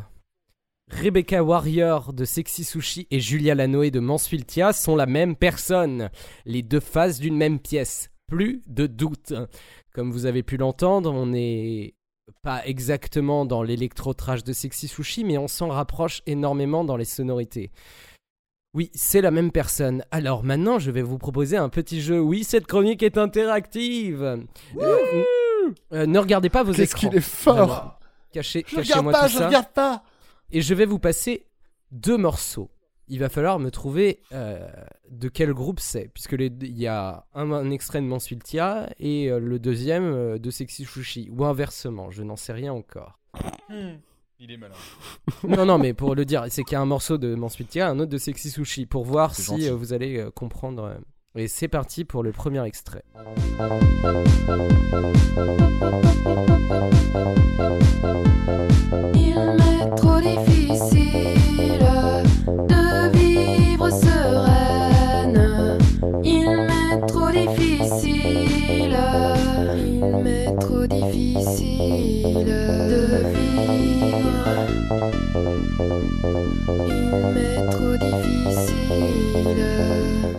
C'était le premier extrait, et maintenant on passe au deuxième, et on verra dans quel ordre vous les donnez.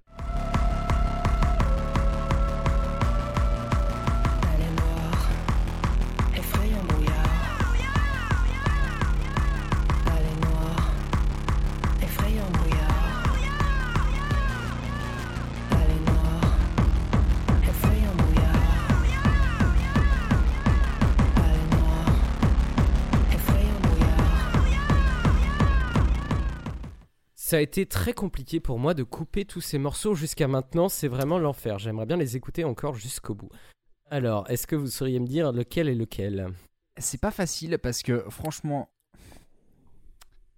Pff, Le problème, c'est Alors, que... moi, ouais, vas-y, je Clem, vas-y, vas-y. que le premier c'était Sexitia le deuxième, c'est euh, Mansfield Sushi. Et est c'est malin. bien joué. Non, c'est faux. c'est- Non, ça marche pas. Euh, bah, c'est vrai qu'à première vue, j'aurais plutôt tendance à dire que. Alors, Manfield, il y a le premier, mais surtout parce que le deuxième, je trouve qu'au niveau des, des sonorités, te rappelle plus Sexy Sushi. Moi, je pense que c'est un piège en fait. Mais je Il pense veut nous que faire ça, croire ça que pue le euh, piège. c'est ouais. l'inverse. Ça pue le piège parce Et que. donc, du coup, je, je vais dire l'inverse de ce que je pense réellement. D'accord. Ok, et donc tu penses quoi? Euh, bah, du coup, attends. Euh... Ce serait Sexy Sushi en premier et deuxième, ce Sexy serait Mansfield Sushi sur le premier et Mansfield Tia sur le deuxième. Et effectivement, c'était ça. Sexy Sushi en. Ah, t'es en filou, toi Ouais. Bah non, mais en fait, même moi, je, je m'en suis rendu compte après, en fait, à- en réécoutant le dernier album, du coup, sorti en 2015 de euh, Corpo Inferno, euh, du coup, de ce morceau-là, euh, Palais Noir, qui est vraiment, genre, presque Gabber. euh, écoutez ma dernière chronique pour savoir ce que c'est. Du coup, avec ce kick ultra présent, et l'autre, beaucoup plus calme et beaucoup plus presque poétique, mais en même temps, les deux se s'entremêlent, et voilà. Quand je parlais du dernier album de Sexy Sushi, c'est aussi pour cette raison. Le- le- Julia Lanoé, en 2013, elle a réussi à commencer à assumer ses deux côtés pour aboutir à une musique électronique et poétique, punk et sensible. J'ai vraiment l'impression d'être un journaliste aux Arocs, mais, mais en vrai, c'est. Non, parce bien, que t'as pas trop dit éthéré. non, mais vraiment, il y, a un- il y a un truc de, de cette sensibilité, ce côté punk énervé qu'on réussit à être rassemblés, et je pense que. Enfin, bref, je vais continuer ma chronique qui va expliquer deux, trois choses. Aujourd'hui, Rebecca Warrior est DJ pour assouvir son désir de fête. Ceci est de la pure supposition. Et ces sets sont très techno-indus avec une place importante donnée aux femmes. Elle a d'ailleurs fait un mix nommé Mix des sorcières, euh, très chouette, et il y a du gabber, allez écouter, c'est cool. Euh, en 2018, elle a créé le groupe Compromat avec Vitalik, euh, dont le premier morceau, euh, la, La mort sur le dance floor, est un morceau de Vitalik. Donc c'est deux artistes qui, qui ont fait un bout de chemin ensemble. C'est Compromat, c'est chanté en allemand avec un beat électro. C'est plus calme que Sexy Sushi et plus sérieux. Un peu trop d'ailleurs à mon goût. C'est pas mauvais, mais plus oubliable que Mansfield Tia, entre autres, avec ses, dernières, al- ses derniers albums et cette recherche du son un peu plus particulier. Julia Lanoé et Rebecca Warrior ne sont finalement que la même personne, une seule voix mélodique qui veut dénoncer le monde de façon absurde ou poétique, et parfois les deux. Euh, pour une fois, j'ai pas grand chose à ajouter. On est juste face à une personne qui a trouvé sa manière de s'exprimer et d'imposer sa personnalité aux différents styles qu'elle joue. Entre euh, électro-trash et chansons françaises, ça reste du Julia Lanoé. C'est pour ça que j'ai laissé parler la musique entre guillemets avec beaucoup d'extraits. Même quand elle joue avec Manu le Malin, un des papas du hardcore en France, elle arrive à construire un univers mélodique. C'est un morceau de Mad Ben et de Rebecca Warrior et de Manu le Malin. La société est une salope, le capital un enfoiré. Il faut brûler les policiers. On m'a menti tout du long. Il n'y a pas de soleil, il n'y a pas de montagne, que je vois, c'est un grand feu. Je vois des bœufs et des lépreux. Levez-vous, accusez, je vais moi-même vous juger.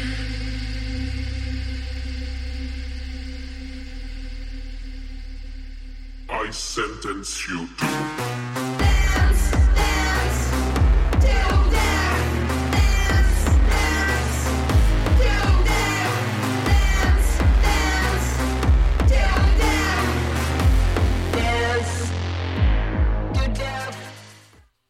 Voilà com- comment compiler l'amour de la chanson avec celui de la musique électronique. C'est à peu près tout ce que j'ai à dire sur cette personne. Allez écouter tout Mansfield Tia et euh, allez réécouter du Sexy Sushi. Notamment les deux derniers albums qui sont bien plus intéressants que les premiers euh, avec euh, beaucoup plus de travail sur les mélodies. Et à mon avis, il faut aller les voir en live. Et c'est à vous les Eh ben. J'écouterai ton conseil. Putain, c'est. Avant d'aller les voir en live, je vais réécouter les albums. quoi. Ouais, bien sûr. J'avoue que je m'étais jamais trop penché sur Sexy Sushi. euh, Et du coup, Mansfield Tia, je connaissais pas du tout. Mais je trouve ça assez ouf parce que, tu sais, il y a des fois, t'as des artistes, quand ils prennent un nouveau concept, on se dit, ouais, enfin, genre, entre guillemets, ils vieillissent, ils se rangent maintenant, ils sont plus posés, machin et tout. Et ce que je trouve vachement bien, c'est qu'en fait, tu sens qu'elle a toujours un peu la même violence, c'est juste qu'elle exprime pas de la même façon, qu'il y a un espèce de mal-être. C'est marrant, a des moments, je fais, même euh, sur les visuels des albums que j'ai vus, je fais, il y a un côté métal, euh, tu sais, vraiment un peu euh, truc très froid et tout. Et euh, c'est juste l'expression du truc, et je trouve qu'elle a vraiment trouvé un espèce de truc à mi-chemin où il y a des fois, t'as des sonorités, euh, sonorités vraiment destroy, saturées, vraiment déconstruites et tout. Et en fait, ça va hyper bien avec euh, son espèce de mal-être qui est en même temps hyper doux. Enfin, je sais pas, il y a un. j'imagine tellement une nana qui genre euh, est sur une plage en train de chanter doucement et tout, mais en fait dans sa tête c'est complètement destroy et tout, et je trouve que de non franchement je suis je suis assez sur le cul en fait. Vous êtes fort pour me faire euh, pour me faire taire aujourd'hui. Bravo les gars. Mais cette, euh, cette euh, nana, enfin, elle est euh, vraiment, elle a un truc, justement, c'est vraiment de la mélancolie, quoi. Mansfieldia, le premier album, June, il est, mais genre, mélancolique au possible, et t'as Ah, l'impression quoi. Enfin, enfin, ça a l'air. Enfin, comment dire Ouais, mélancolie, mais la tristesse, elle est froide, quoi. C'est. Ouais, mais justement, c'est ça, ce truc de pas du tout, enfin, de crépuscule, tu vois, genre, c'est pas du tout, euh, c'était tout seul chez toi et t'as- t'as- tu regardes la corde et tu fais, est-ce que je me suicide? Je sais pas. non, mais c'est un peu. Il faut en parler, Léo. alors. non, non, mais pas moi, mais, mais non, mais Ah t'as un peu ce truc-là de, je trouve, de mal-être, cette situation? de, de mal-être qui, euh, qui marche super bien et qui a, qui a vraiment un, comment dire, de trucs. Au début, c'est très simple, c'est juste une guitare électrique ou un piano et euh, un violon, une voix pour t'amener un truc qui pourrait être très basique et, pas terrible parce que pour le coup, c'est souvent le cas. C'est tout en mineur, c'est finalement assez classique au niveau des instruments, mais en fait, sa voix, elle, marche quoi, du début à la fin. Bah, je vais dire un truc un peu bateau, mais je trouve que sur ce style de musique, enfin, tout se joue sur le fond du truc. Enfin, je veux dire, si, si le propos te paraît sincère, te paraît profond, enfin, entre guillemets profond, ouais, tu sens que la personne t'exprime vraiment quelque chose qui est pas facile, qui est très intime. Bah, finalement, la musique derrière, elle va juste accompagner ce truc-là. Donc, euh, donc ouais, je suis, je suis assez d'accord que tu te dis, bah. Quand t'es fa- En fait, c'est assez marrant de, de voir un peu l'évolution de, de, de- du- d'espèce de défouloir de Sexy Sushi où tu te dis c'est de la fausse déconne, c'est-à-dire que c'est de la déconne, mais derrière il y a un vrai message, mais finalement tu vois que surtout un peu le côté festif du truc. Et tu pourras presque le prendre au second degré, et je trouve qu'en fait l'évolution après tu fais. Ah non, en fait c'est il y a une vraie euh, il y a une vraie patte, une vraie identité, il y a un vrai malaise derrière. Je trouve ça. À partir de fort. 2000.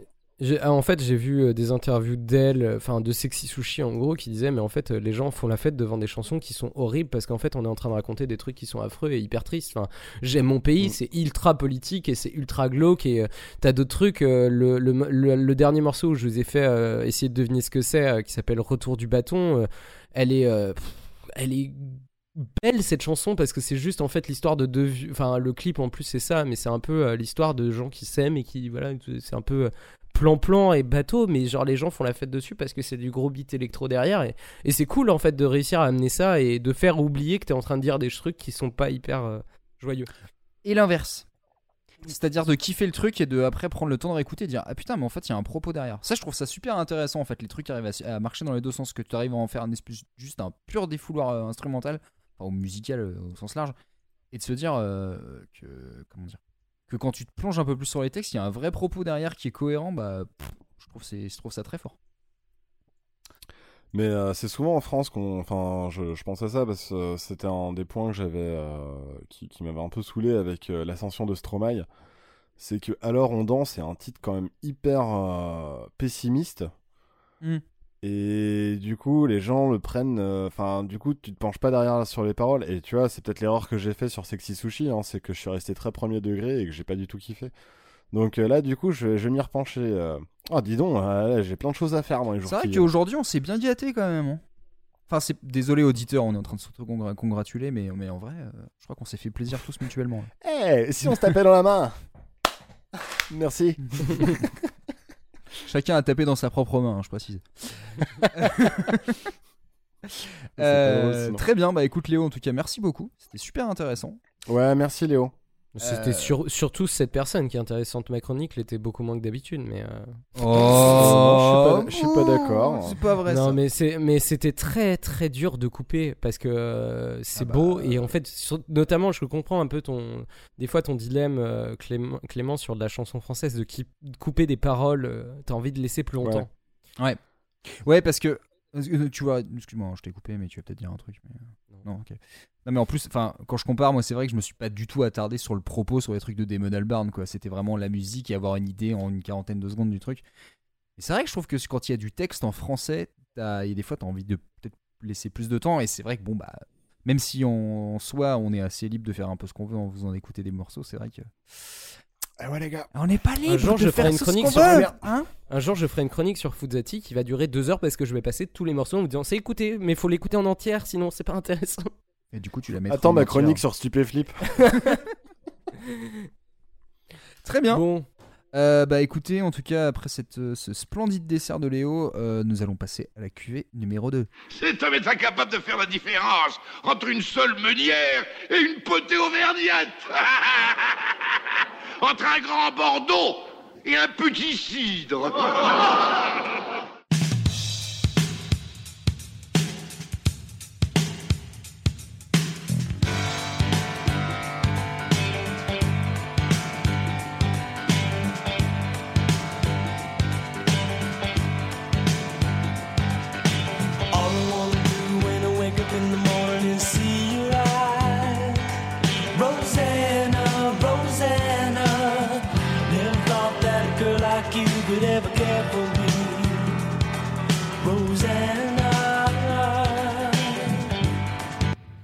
c'est fondu, c'est c'est violent quoi. Euh, 85. 82. Euh, 84. Allez, je suis complètement dingo. Yeah, il est au milieu. Écoutons. Vous- vous- Attends, attends, vous connaissez ou pas? Non. Le batteur? Bah, Est-ce que tu connais la chanson, euh, Clem? La chanson, c'est Rosanna de Toto. C'est Toto, ouais, c'est ça. Euh, le batteur, c'est pas Jeff Portnoy? Je sais plus. Allez. Il a dit Jeff Portnoy, on sait. Mais je suis pas. J'ai un doute là, j'ai un gros doute. Bref. Clément, est-ce que tu as une idée? Mm, Aucune. Je dirais Ok. que c'est un mec qui s'appelle. euh, qui a un prénom avec un J. Ok. Je vais essayer de gratter un demi-point. bah écoutons la réponse peut-être pour le savoir. Bon, on commence cette deuxième partie plutôt facilement. hein. Je pense et j'espère que vous avez tous reconnu Rosanna de Toto, sorti sur l'album Toto 4. D'ailleurs, on a fait Led Zeppelin 4, on a Toto 4. Sorti donc en 1982 et c'était pour deux points. Il faut dire que l'intro de Rosanna, c'est sûrement une des intros de batterie et les plus connues et les plus compliquées qui ait jamais existé. Et pour deux points également, parce que bon, il s'agit quand même d'un des meilleurs batteurs que cette planète ait jamais connu. Il s'agissait de Jeff Porcaro. On passe à l'extrait numéro 7. Donc, du coup, Manu, t'as le point, c'est ça? Non, moi j'ai rien. Non, c'est moi qui ai le point. C'est Jeff Porcaro. Je sais pas, j'ai eu un Jeff. Ah, c'est toi qui as le point, j'ai- Manu? Euh, euh, Léo? Léo a dit Joël. 82, il était pile dessus. D'accord. Moi j'étais à Bien 85, joué, je Léo. crois, donc. euh, Bah, je suis assez fier de moi. Euh, Qu'est-ce que je voulais Tu dire peux.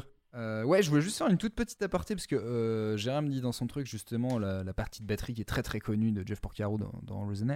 Euh, ça me fait penser, je crois que cette chanson a été traitée dans What Makes This Song Great. Euh, c'est un mec sur YouTube qui s'appelle euh, euh, Rick Beato, qui est un ancien, enfin producteur de musique et en fait qui récupère justement des pistes de chansons et en fait qui décompose les trucs et qui t'explique un peu les parties de morceaux, comment ils sont faits et tout. Et je me rappelle avoir vu cet épisode sur, sur cette chanson, c'était assez ouf. Mais je vous recommande d'ailleurs de, de suivre ce mec, c'est très intéressant ce qu'il fait. Rick Beato. Bref, extrait numéro 7.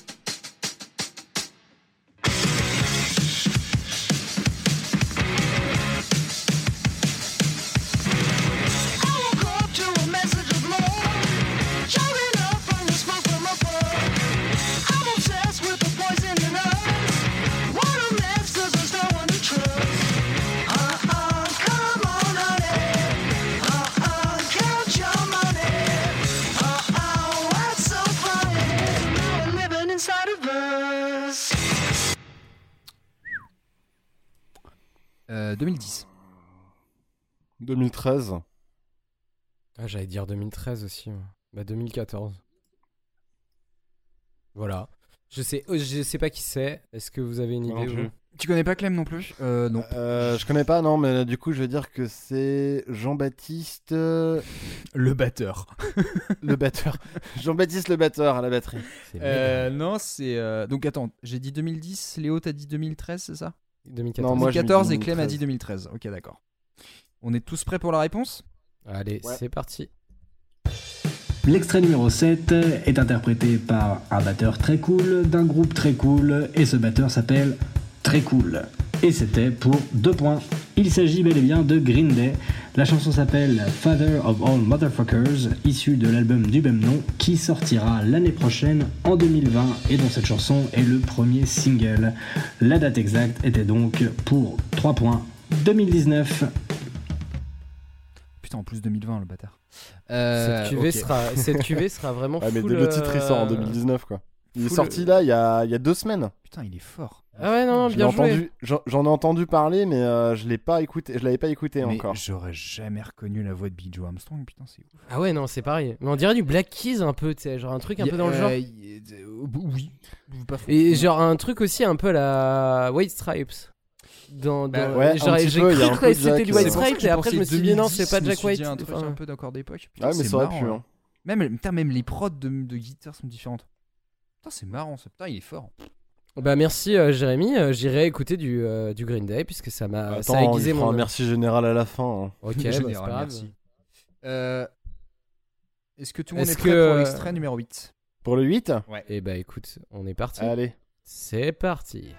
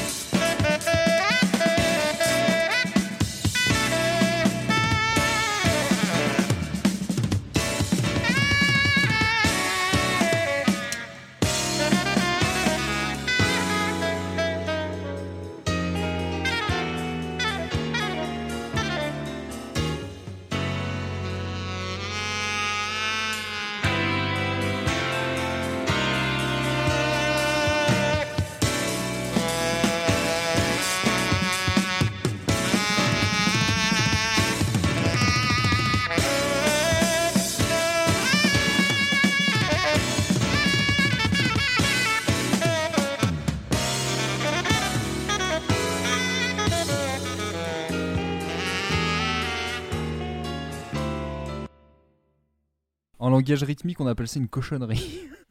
Putain. Euh... 91. Ça, c'est très dur, ça. Euh... 1974. Ouais, c'est marrant parce C'est qu'on est. Ernesto Go- Gonzague à la batterie. Euh, Tu 85. Et bah écoute, euh, t'as dit combien Clé... euh, Clément Clem a Moi dit j'ai mis, 60. euh, 74 Non, Ernesto Gonzague. Et Toi, t'as Moi dit je quoi, dis Léo euh, 91. euh, Et Moi, 85.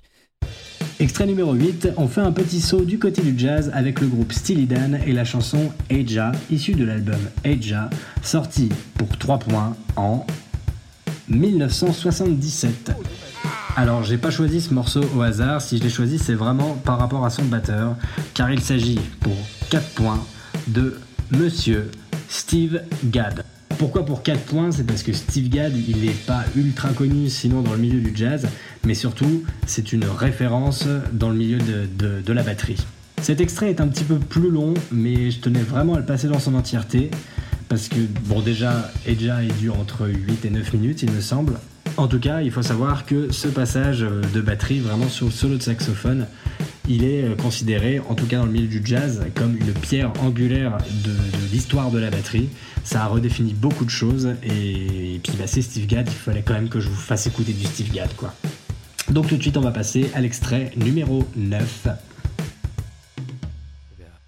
oui, euh, Ouais, j'ai vécu 3 ans avec ce mec, il m'en avait jamais fait écouter jusqu'avant. Mais oui, Steely Dan, c'est cool. Mais euh, j'aurais jamais fait le rapprochement. Donc 77, putain, Clem, t'étais pas loin. hein. Je ah, je suis dégoûté. Donc extrait numéro 9. Alors attendez Allez, messieurs, c- je tiens à préciser parce que Jérém m'avait envoyé un erratum, parce qu'il est très gentil, euh, hier, en me disant attention, extrait numéro 9, je me suis planté. En fait, la réponse, c'est deux ans après la réponse que je donne.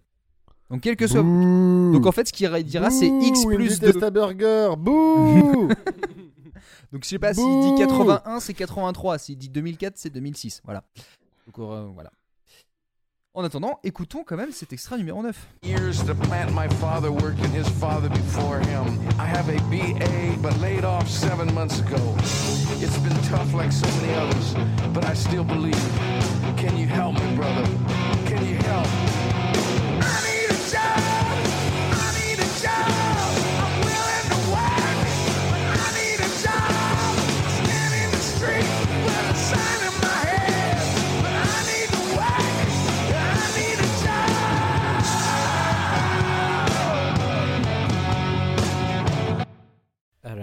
J'ai bien une petite idée. Sur l'année? Oui, juste sur l'année, parce que je sais pas du tout qui est ça. Moi, je. Clément, est-ce que tu. Euh, alors, au niveau de l'année, euh, 93. Ah ouais, du coup, ça me fait revirer totalement mon truc. Mais pourquoi? Hmm, parce que j'allais dire beaucoup plus tard. Moi, j'allais dire 2008 et je reste sur Ah, 2008. Mais attends, mais moi, 90. je dis ce que je pense. Hein. 90 de la Ouais. part de Manu à ma gauche.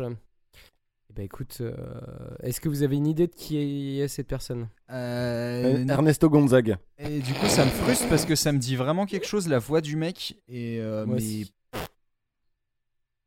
je, je, je retouche pas. Eh Et, ben, euh, ouais. écoutons la réponse pour le savoir. Et c'est parti. Extrait numéro 9, il s'agit de Three and a Half Letters du supergroupe Chicken Foot, issu de l'album Chicken Foot LV, sorti en 2011 et c'était pour 3 points. Chicken Foot est donc un super groupe, ça veut dire que ses membres n'en sont pas à leur début de carrière, ils sont déjà connus pour différents projets. Et nous avons donc euh, au chant Sami Hagar et à la basse Michael Anthony, tous deux issus de Van Halen. À la guitare, on a Joe Satriani et à la batterie, pour deux points, il s'agissait de Chad Smith des Red Hot Chili Peppers. Et on passe directement à l'extrait numéro 10. Ah oui 2011, il a dit? 2011, donc du coup, c'est De- 2013. Oui, c'est 2013, ouais. Mais euh, putain, la vache. Donc, ok, donc euh, Sami Hagar, ok. Donc la voix me disait quelque chose, mais pas du tout pour la bonne raison. Ok. Putain, c'est, c'est- en termes de super groupe, c'est pas dégueulasse quand même. euh. Oui, oui, oui. Bah, Après, Van Halen, euh, Van Halen, Joe Satriani, euh, plus Chad Smith. Euh, attends, et Van Halen, euh, J'aime pas Van Halen. tu connais Van Halen? J'aime pas Van Halen. Ah, d'accord, ok. Non, mais je te trouve un peu catégorique quand même. J'aime pas Van Halen. Très bien. J'espère que Van Halen ne nous écoute pas. Léo, ne parle pas en non non. Après, en Et termes même de... s'il nous écoute, je serais capable de lui dire en face J'aime pas trop, qu'est-ce que tu fais? Voilà, c'est il vraiment. te giflerait doucement. Et je pense qu'il en aurait rien à faire, vraiment. Ouais, il en a rien à Littéralement, c'est vraiment genre. Euh, là, Van Halen, il est en train de pleurer, tu vas voir. Allez, extrait numéro 10, les gars. Et c'est parti.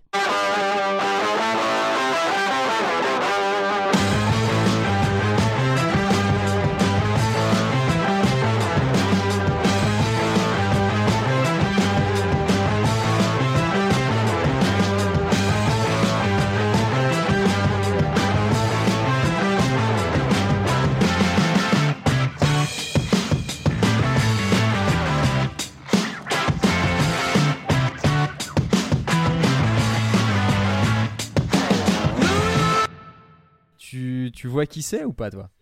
Euh, moi, pas du tout. Léo, tu vois qui c'est? Je crois, mais je suis pas sûr et. Je... Il est malin parce qu'il a, il a vraiment coupé juste avant le début du chant.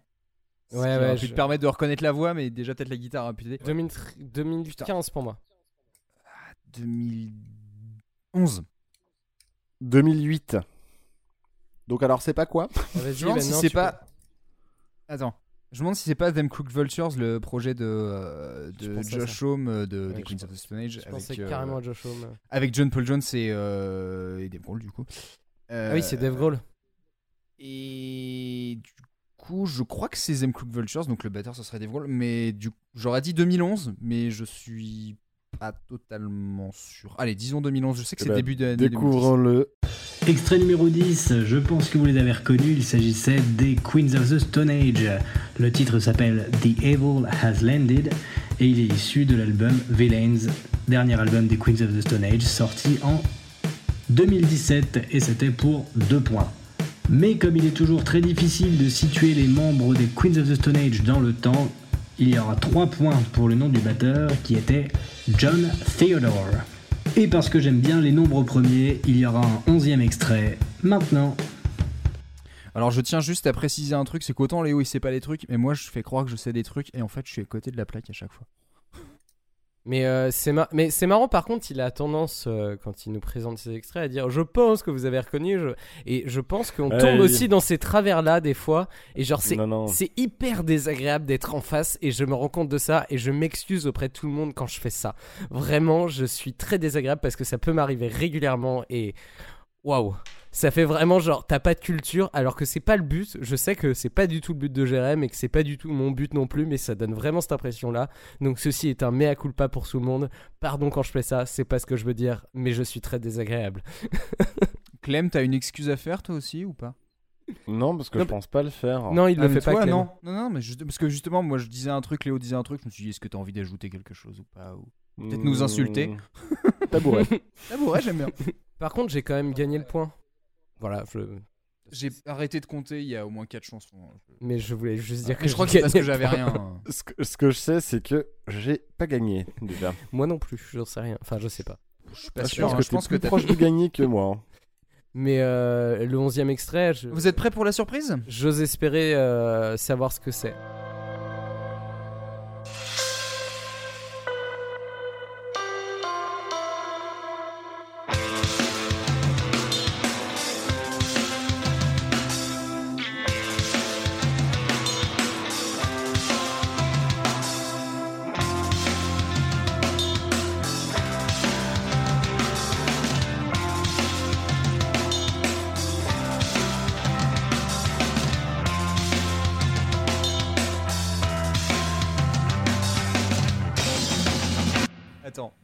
Attends, 2015. J'allais dire, euh, moi je vais dire 2011. 2019. Euh, alors, attends, c'est pas le. Parce que ça, je, je l'ai entendu plein de fois ce morceau-là. Euh, c'est pas sur Dogs Eating Dogs, Eating Dogs de, de Blink 104, de Blink 182, pardon. Donc on est d'accord, c'est du Blink. Ah oui, oui, clairement. Mais euh, ce, cette Alors partie clairement, c'est 2019. Oh, non, non, non, c'est plus vieux ça, mec. hein. Pour moi, on Ah, dirait c'est pas du du tout le dernier album, hein. c'est, c'est, enfin, ou même ce qui, veut, ce qui- oui, qui vient de sortir ou qui va sortir, je sais plus. Non, non, non, c'est beaucoup plus vieux. Enfin, ça, je- 2015 au minimum, je me demande si c'est même pas plus vieux que ça. Donc, euh. Moi, je reste sur 2019. Hein. d'accord. Pendant que le... Et moi je reste sur du 2011. Et pour ce dernier extrait, vous vous en doutez bien, j'étais obligé. Il s'agit de Blink 182. La chanson s'appelle Dogs Eating Dogs. Elle est issue de l'EP Dogs Eating Dogs, sorti en 2012. Celle-là sera pour deux points parce que j'en ai quand même fait bouffer beaucoup à Clément et Manu du Blink, donc euh, c'était très difficile d'en trouver une que peut-être ils n'auraient pas reconnue. Et le batteur, donc vous l'aurez deviné, il s'agissait encore une fois de Travis Barker pour deux points. Et puis force est d'admettre qu'il est quand même vachement cool ce passage. Et c'est sur ce joli groove que se termine cette cuvée. J'espère qu'elle vous a plu et j'espère que l'un d'entre vous a gagné. Parce que le plus important, c'est de gagner. Participer, c'est pour les losers. Encore merci à la Tarteam de m'avoir donné l'opportunité de faire cette cuvée. Je me suis bien marré à le faire. Et puis, bah, bonne écoute et bonne continuation à tout le monde. Ciao Et euh, je suis très fier d'avoir gagné un point sur, euh, sur Blink parce que. Parce que euh, voilà. Euh, J'en ai moins écouté que vous, je pense. Je me suis moins Alors, fait, euh, euh, je voudrais passer un message à Jérém. À un moment donné, quand on écoute plein, bah toutes les chansons se ressemblent. Moi, j'aimerais passer un message à Jérém parce qu'il est quand même très gentil comme ça face à la face du monde de nos quelques auditeurs de dire quand même qu'il nous a fait écouter beaucoup. C'est pas facile de le C'est reconnaître. vrai. Euh, Jérém, mais pour autant, pour autant, il y a un Quand truc je que pense je à toi, j'ai le cœur grenadine. il comprendra.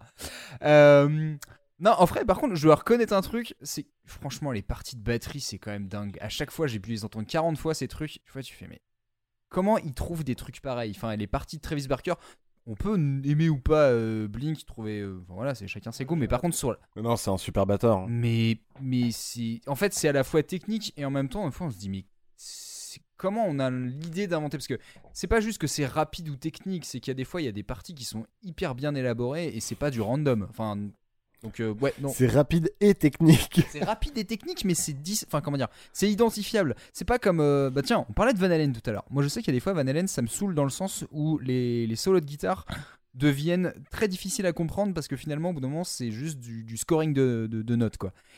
Et je trouve que bah, chez Travis Barker en tant que batteur, ça se retrouve pas trop en fait ça. Ça, ça arrive de temps en temps qu'il a l'impression qu'il en fait vraiment des caisses parce que voilà parce qu'il est capable de le faire. Mais je trouve qu'en général, ça apporte une identité, une espèce de cohérence au truc. Donc, euh, donc voilà. Enfin bref, tout ça pour dire, en tout cas, merci à Jérém de nous avoir fait tout ça. Parce que putain, euh, 11 morceaux de 11 morceaux de batterie pour la QV, bah déjà 11 morceaux on l'avait jamais fait. Bah, Euh, Déjà, moi, j'écoute jamais 11 morceaux avec de la vraie batterie. Moi, je trouve que vraiment la TR-808, c'est vachement plus intéressant. je fais des blagues à moi-même, c'est l'enfer. Vous rigolez pas à mes blagues. Vous êtes pas gentil.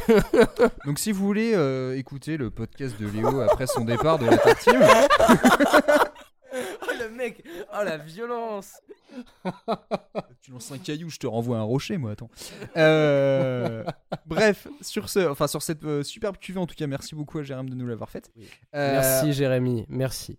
Donc, Malgré, malgré tout ce que j'ai de méchant en moi, merci, Jérémy. Malgré deux heures et quart de, de- d'enregistre- deux heures et demie d'enregistrement et, et- et un- une bouteille et demie de bière qui descend. Nous allons maintenant arriver au terme de cette émission qu'il est temps de terminer, je pense. Euh, mais d'abord, est-ce que, messieurs, vous avez des recommandations à faire euh, aux gens qui nous écoutent encore? Avec beaucoup de patience Alors, euh, je vais recommander un truc tout con. Euh, Incredibox, euh, c'est un site internet où vous pouvez euh, faire du, du beatbox avec des petits personnages qui à la base sont tout nus et en fait en fonction de comment vous les habillez, bah, soit vous faites des beats, soit vous faites des petites mélodies à la bouche et en fait ça fait votre propre euh, chanson. Euh, c'est hyper ludique, c'est hyper intéressant, c'est hyper marrant. Je ne sais combien de soirées on a passé à faire euh, Oh oui. du Incredibox. Euh, en plus, il y a plusieurs chansons à faire. Euh, en mixant certains personnages, on débloque des bonus pour faire des ponts musicaux et c'est vraiment très très chouette. Euh, J'ai vu qu'ils avaient refait euh, tout leur site et euh, en allant traîner sur leur site l'autre jour, j'ai vu qu'ils avaient sorti un album compile de tous leurs morceaux. Euh, donc c'est euh, disponible sur Deezer, Spotify et compagnie. Et donc du coup, vous pouvez aller écouter Incredibox. Mais surtout, vous pouvez aller jouer à Incredibox Ouais. et ça, c'est sacrément cool. Donc euh, je conseille d'aller jouer à Incredibox. Ouais, non, voilà. euh, Tu, tu, tu parles des trucs avec. euh, on est d'accord avec les petites lunettes, tu mets des lunettes, des chapeaux. Ouais, des comme ça. Ah ouais, d'accord. Tu connaissais pas, euh, Manu? Si, si, mais on y a Ah, joué pendant des plombs, mais je savais, je Ah oui. savais qu'il y avait des mecs qui avaient refait des sons, mais je savais pas qu'ils avaient fait vraiment une version. Bah, c'est quoi C'est pour les Bah, 10 ans du jeu qu'ils ont fait C'est pour les album, 10, ouais ans de, les 10 ans de la première version du jeu. D'accord, ok. Mais ouais, non, Incredibox, euh, très fun. Léo, t'as un truc à nous conseiller ou pas? Absolument rien. Je n'ai absolument pas préparé euh, cette partie de l'émission qui est pour moi euh, anecdotique. Ah ouais. non, non, non, non, euh, rien à recommander à part j'ai envie de re-recommander ce que j'ai, ce que j'ai, chroniqué tout à l'heure. Mais vraiment, dans Spiltia, les deux derniers albums sont vraiment très très chouettes et et en fait, je pense qu'ils plaisent à plein de gens différents parce qu'il y a, il y a un peu un, tout un truc. Et même euh, tous les morceaux que Juliane Lano- Lanoé fait à côté notamment elle a fait un morceau avec euh, j'ai oublié son nom donc ça n'a pas du tout marché euh, comme Rocco mais euh, bah ouais mais c'est c'est trop chiant je me rappelle vous Approximar euh, Non faudrait que je retrouve mais euh, mais du coup euh, allez écouter tout ça euh, Mansfitia ça défonce et oui c'est euh, Fab- Flavien Berger c'est à peu près tout ce que j'ai à dire et j'ai déjà bien trop parlé pour quelqu'un qui n'avait rien à dire à toi Manu Bah, c'est que t'avais des trucs à dire en fait. Euh, en recommandation, je vous conseille mon cake pomme chocolat amande noisette. Il est plutôt léger et moelleux, j'en suis plutôt fier. Si vous le tentez Ah, je vais le il goûter, dis donc. Euh, sinon, pour de vrai, euh, le documentaire Bananas, euh, qui raconte, on va dire. Bananas, en fait, c'est un docu qui raconte toute la, création et l'évolution de Gorillaz. C'est intéressant parce que.